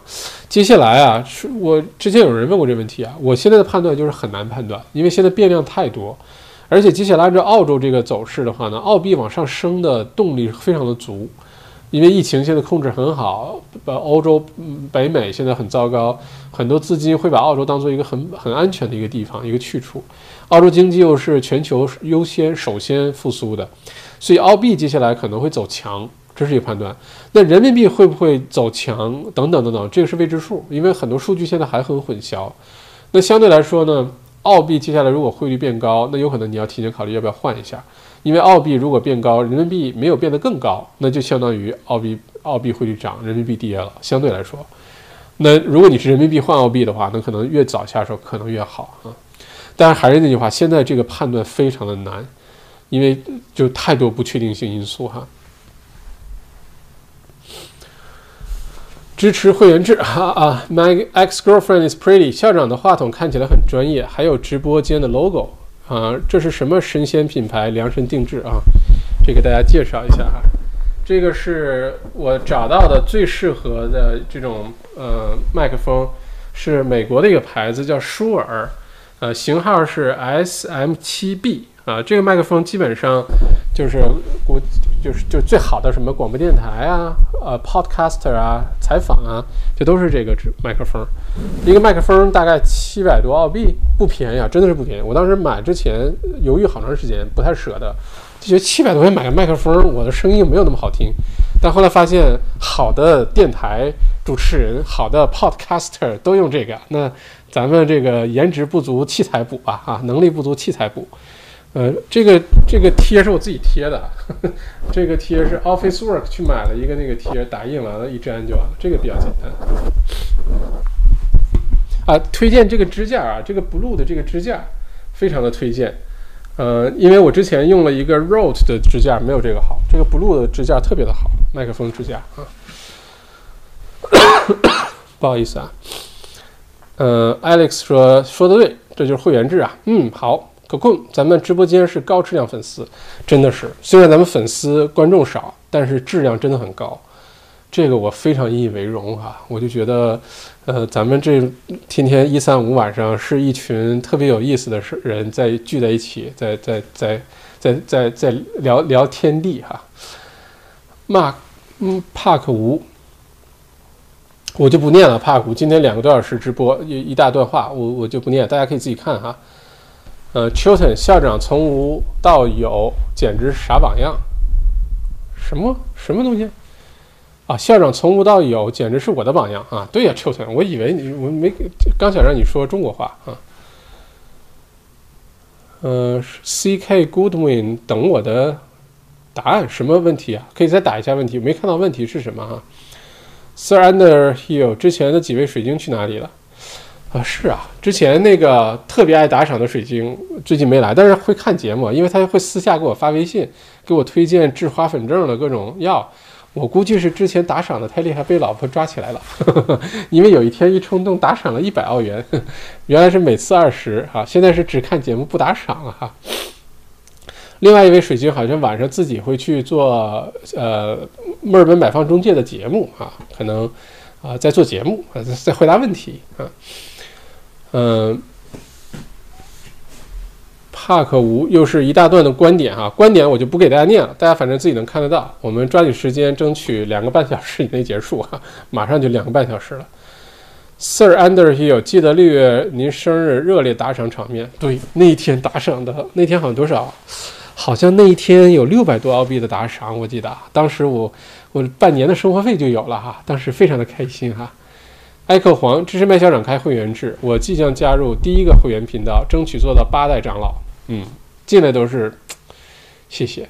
我现在就有一点后悔，因为我很喜欢老高与小莫那个频道，然后我知道这频道的时候就已经挺晚的了，而且刚开始就觉得什么破频道，两个人在这说什么东西不看。后来我的发小小明非得推荐让我看，我就看，一看我觉得哇塞真好玩，然后把他原来视频都看了，然后赶紧加会员频道。虽然会员内容也没更新很多，但我就觉得哎真好，我是这个社群的一一份子。结果每次他新的节目上线的时候，我发现其他的会员的牌子标志比我都要资格老很多，突然觉得自己有点 知道的太晚了。嗯，Sir Anderson 为什么一去不复返了呢？为什么一去不返？什么东西一去不复返了？啊，L 潘，我是在播客。上搜奥古，发现了奥麦校长变成了粉丝，一直在追校长的视频，终于赶上直播了。短短的两周时间，发现麦校长是有人格魅力的，加油加油！谢谢 L 潘，谢谢啊。呃，说到 Podcast，以后咱们有机会说内容创业的时候，咱们再说这事儿。Podcast 的前景太广泛了，做播客频道太广泛了哈。啊，明年我会在播客频道上也好好打理打理，就把咱们很多优质内容整理整理。Podcast 其实制作起来又简单，传播的又广，大家收听的又方便啊，因为它是音频嘛，呃，这个空间非常广阔广阔啊。James 今 Samantha 问题太硬了，是啊，硬的我膝盖疼啊。My ex girlfriend is pretty，感谢校长推荐啊，不客气。帕克吴，美国看不下去了，中国要再一直欺负澳洲，必将付出代价。OK，CK Goodwin。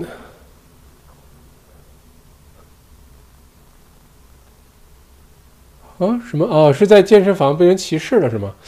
呃，去找谁？我不知道啊。如果被歧视的话，报警可能都是有用的。在澳洲，种族歧视是违法的啊。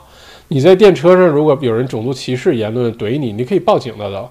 这个在澳洲是很严格的。所以，如果说，如果像你说的，他又被这个性骚扰了，又被歧视了，或者什么，这种报警直接都是有用的。但是要怎么定义是不是真的被这么做了？有的时候我们有。是不是把这个事儿定义的有偏差？那如果你觉得被欺负了，报警好吧？尴尬林麦校长您好，是否感觉 YouTuber 在澳洲市场比较窄，因为华人基数太少？YouTube 是面向全世界的哟，YouTube 是面向全世界华语市场的，所以 YouTube 大家还真的别觉得只能做澳洲的观众群体，还真不一定哈。只不过咱们这个频道聊的都是澳洲有关的事儿，但你要聊一些，比如说器材啊。聊聊吃喝玩乐啊，好多东西就没有什么地域限制了哈。Shelly Code，呃，ASX 指数 Code 是不是 ASX？呃，我看一下，好像是。而且有一些 ETF 是对标 AXX 两百和 AXX 呃三百的，所以到时候可以去找。嗯，我找一下哈。嗯嗯嗯。嗯，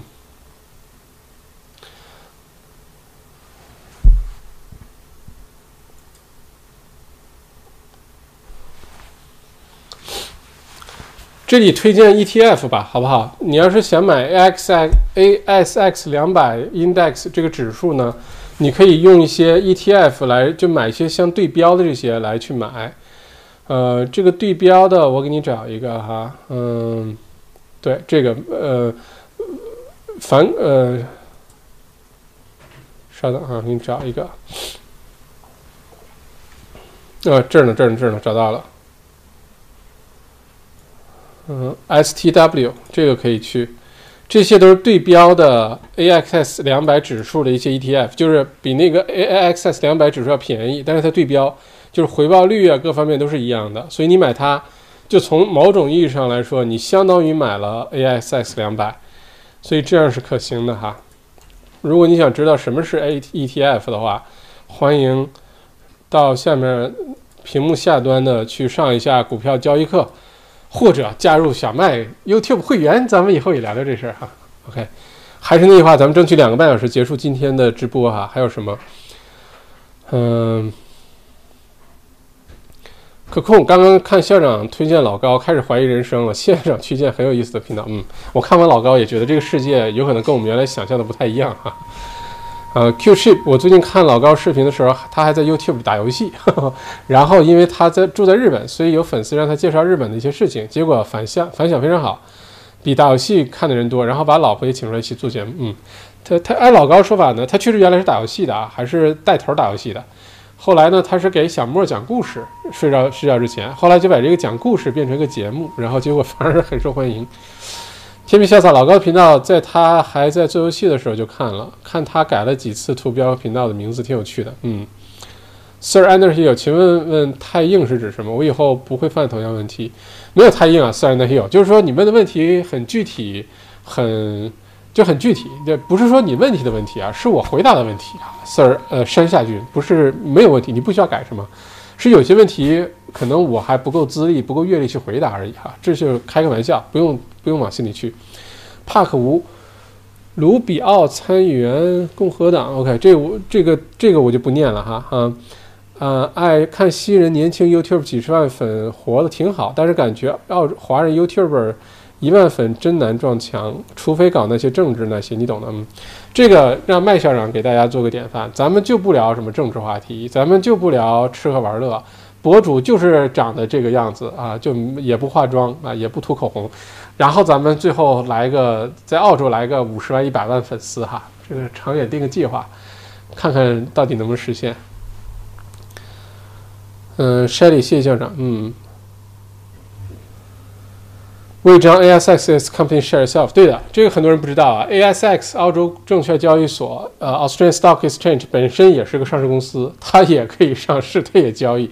今年一年，ASX 本身这个交易平台。证券交易所本身作为一家公司，今年的股票都涨了百分之十几二十，就知道整个澳洲交易所今年多么活跃了哈。嗯，好，这样今天两个半小时，两个小时二十九分，谢谢各位，谢谢各位，谢谢各位。然后呢，祝大家周末愉快啊！好消息特别多，大家在澳洲接下来圣诞节就特开心了，又安全，到时候到时候自驾游去哪玩了，跟麦校长说一声。我在想。圣诞节期间，咱们要搞不搞一次线下活动？每一次呢，选出五位幸运观众，然后咱们来凑二十个人一起线下喝个咖啡，在墨尔本、在悉尼、在黄金海岸都行，因为我可能到处都会走一走，然后，嗯，聊聊天啊什么的。如果感兴趣的话，可以在下面留言。你说麦校长，我在哪个城市？我们我想跟麦校长喝咖啡，我们就组织个在法定要求内是二十个人、五十个人的。咱们就搞搞线下活动，一起喝个咖啡聊聊天儿，怎么样啊？如果感兴趣的话，在视频下面留言好吗？嗯，嘟嘟嘟嘟嘟嘟嘟，OK，好，那就这样了，谢谢各位，祝大家周末愉快，咱们星期一晚上八点钟，小麦独角兽直播间见啊！希望星期又是好消息啊，又是一大堆零，然后更多有意思的好消息进来，祝大家晚安，周五愉快啊！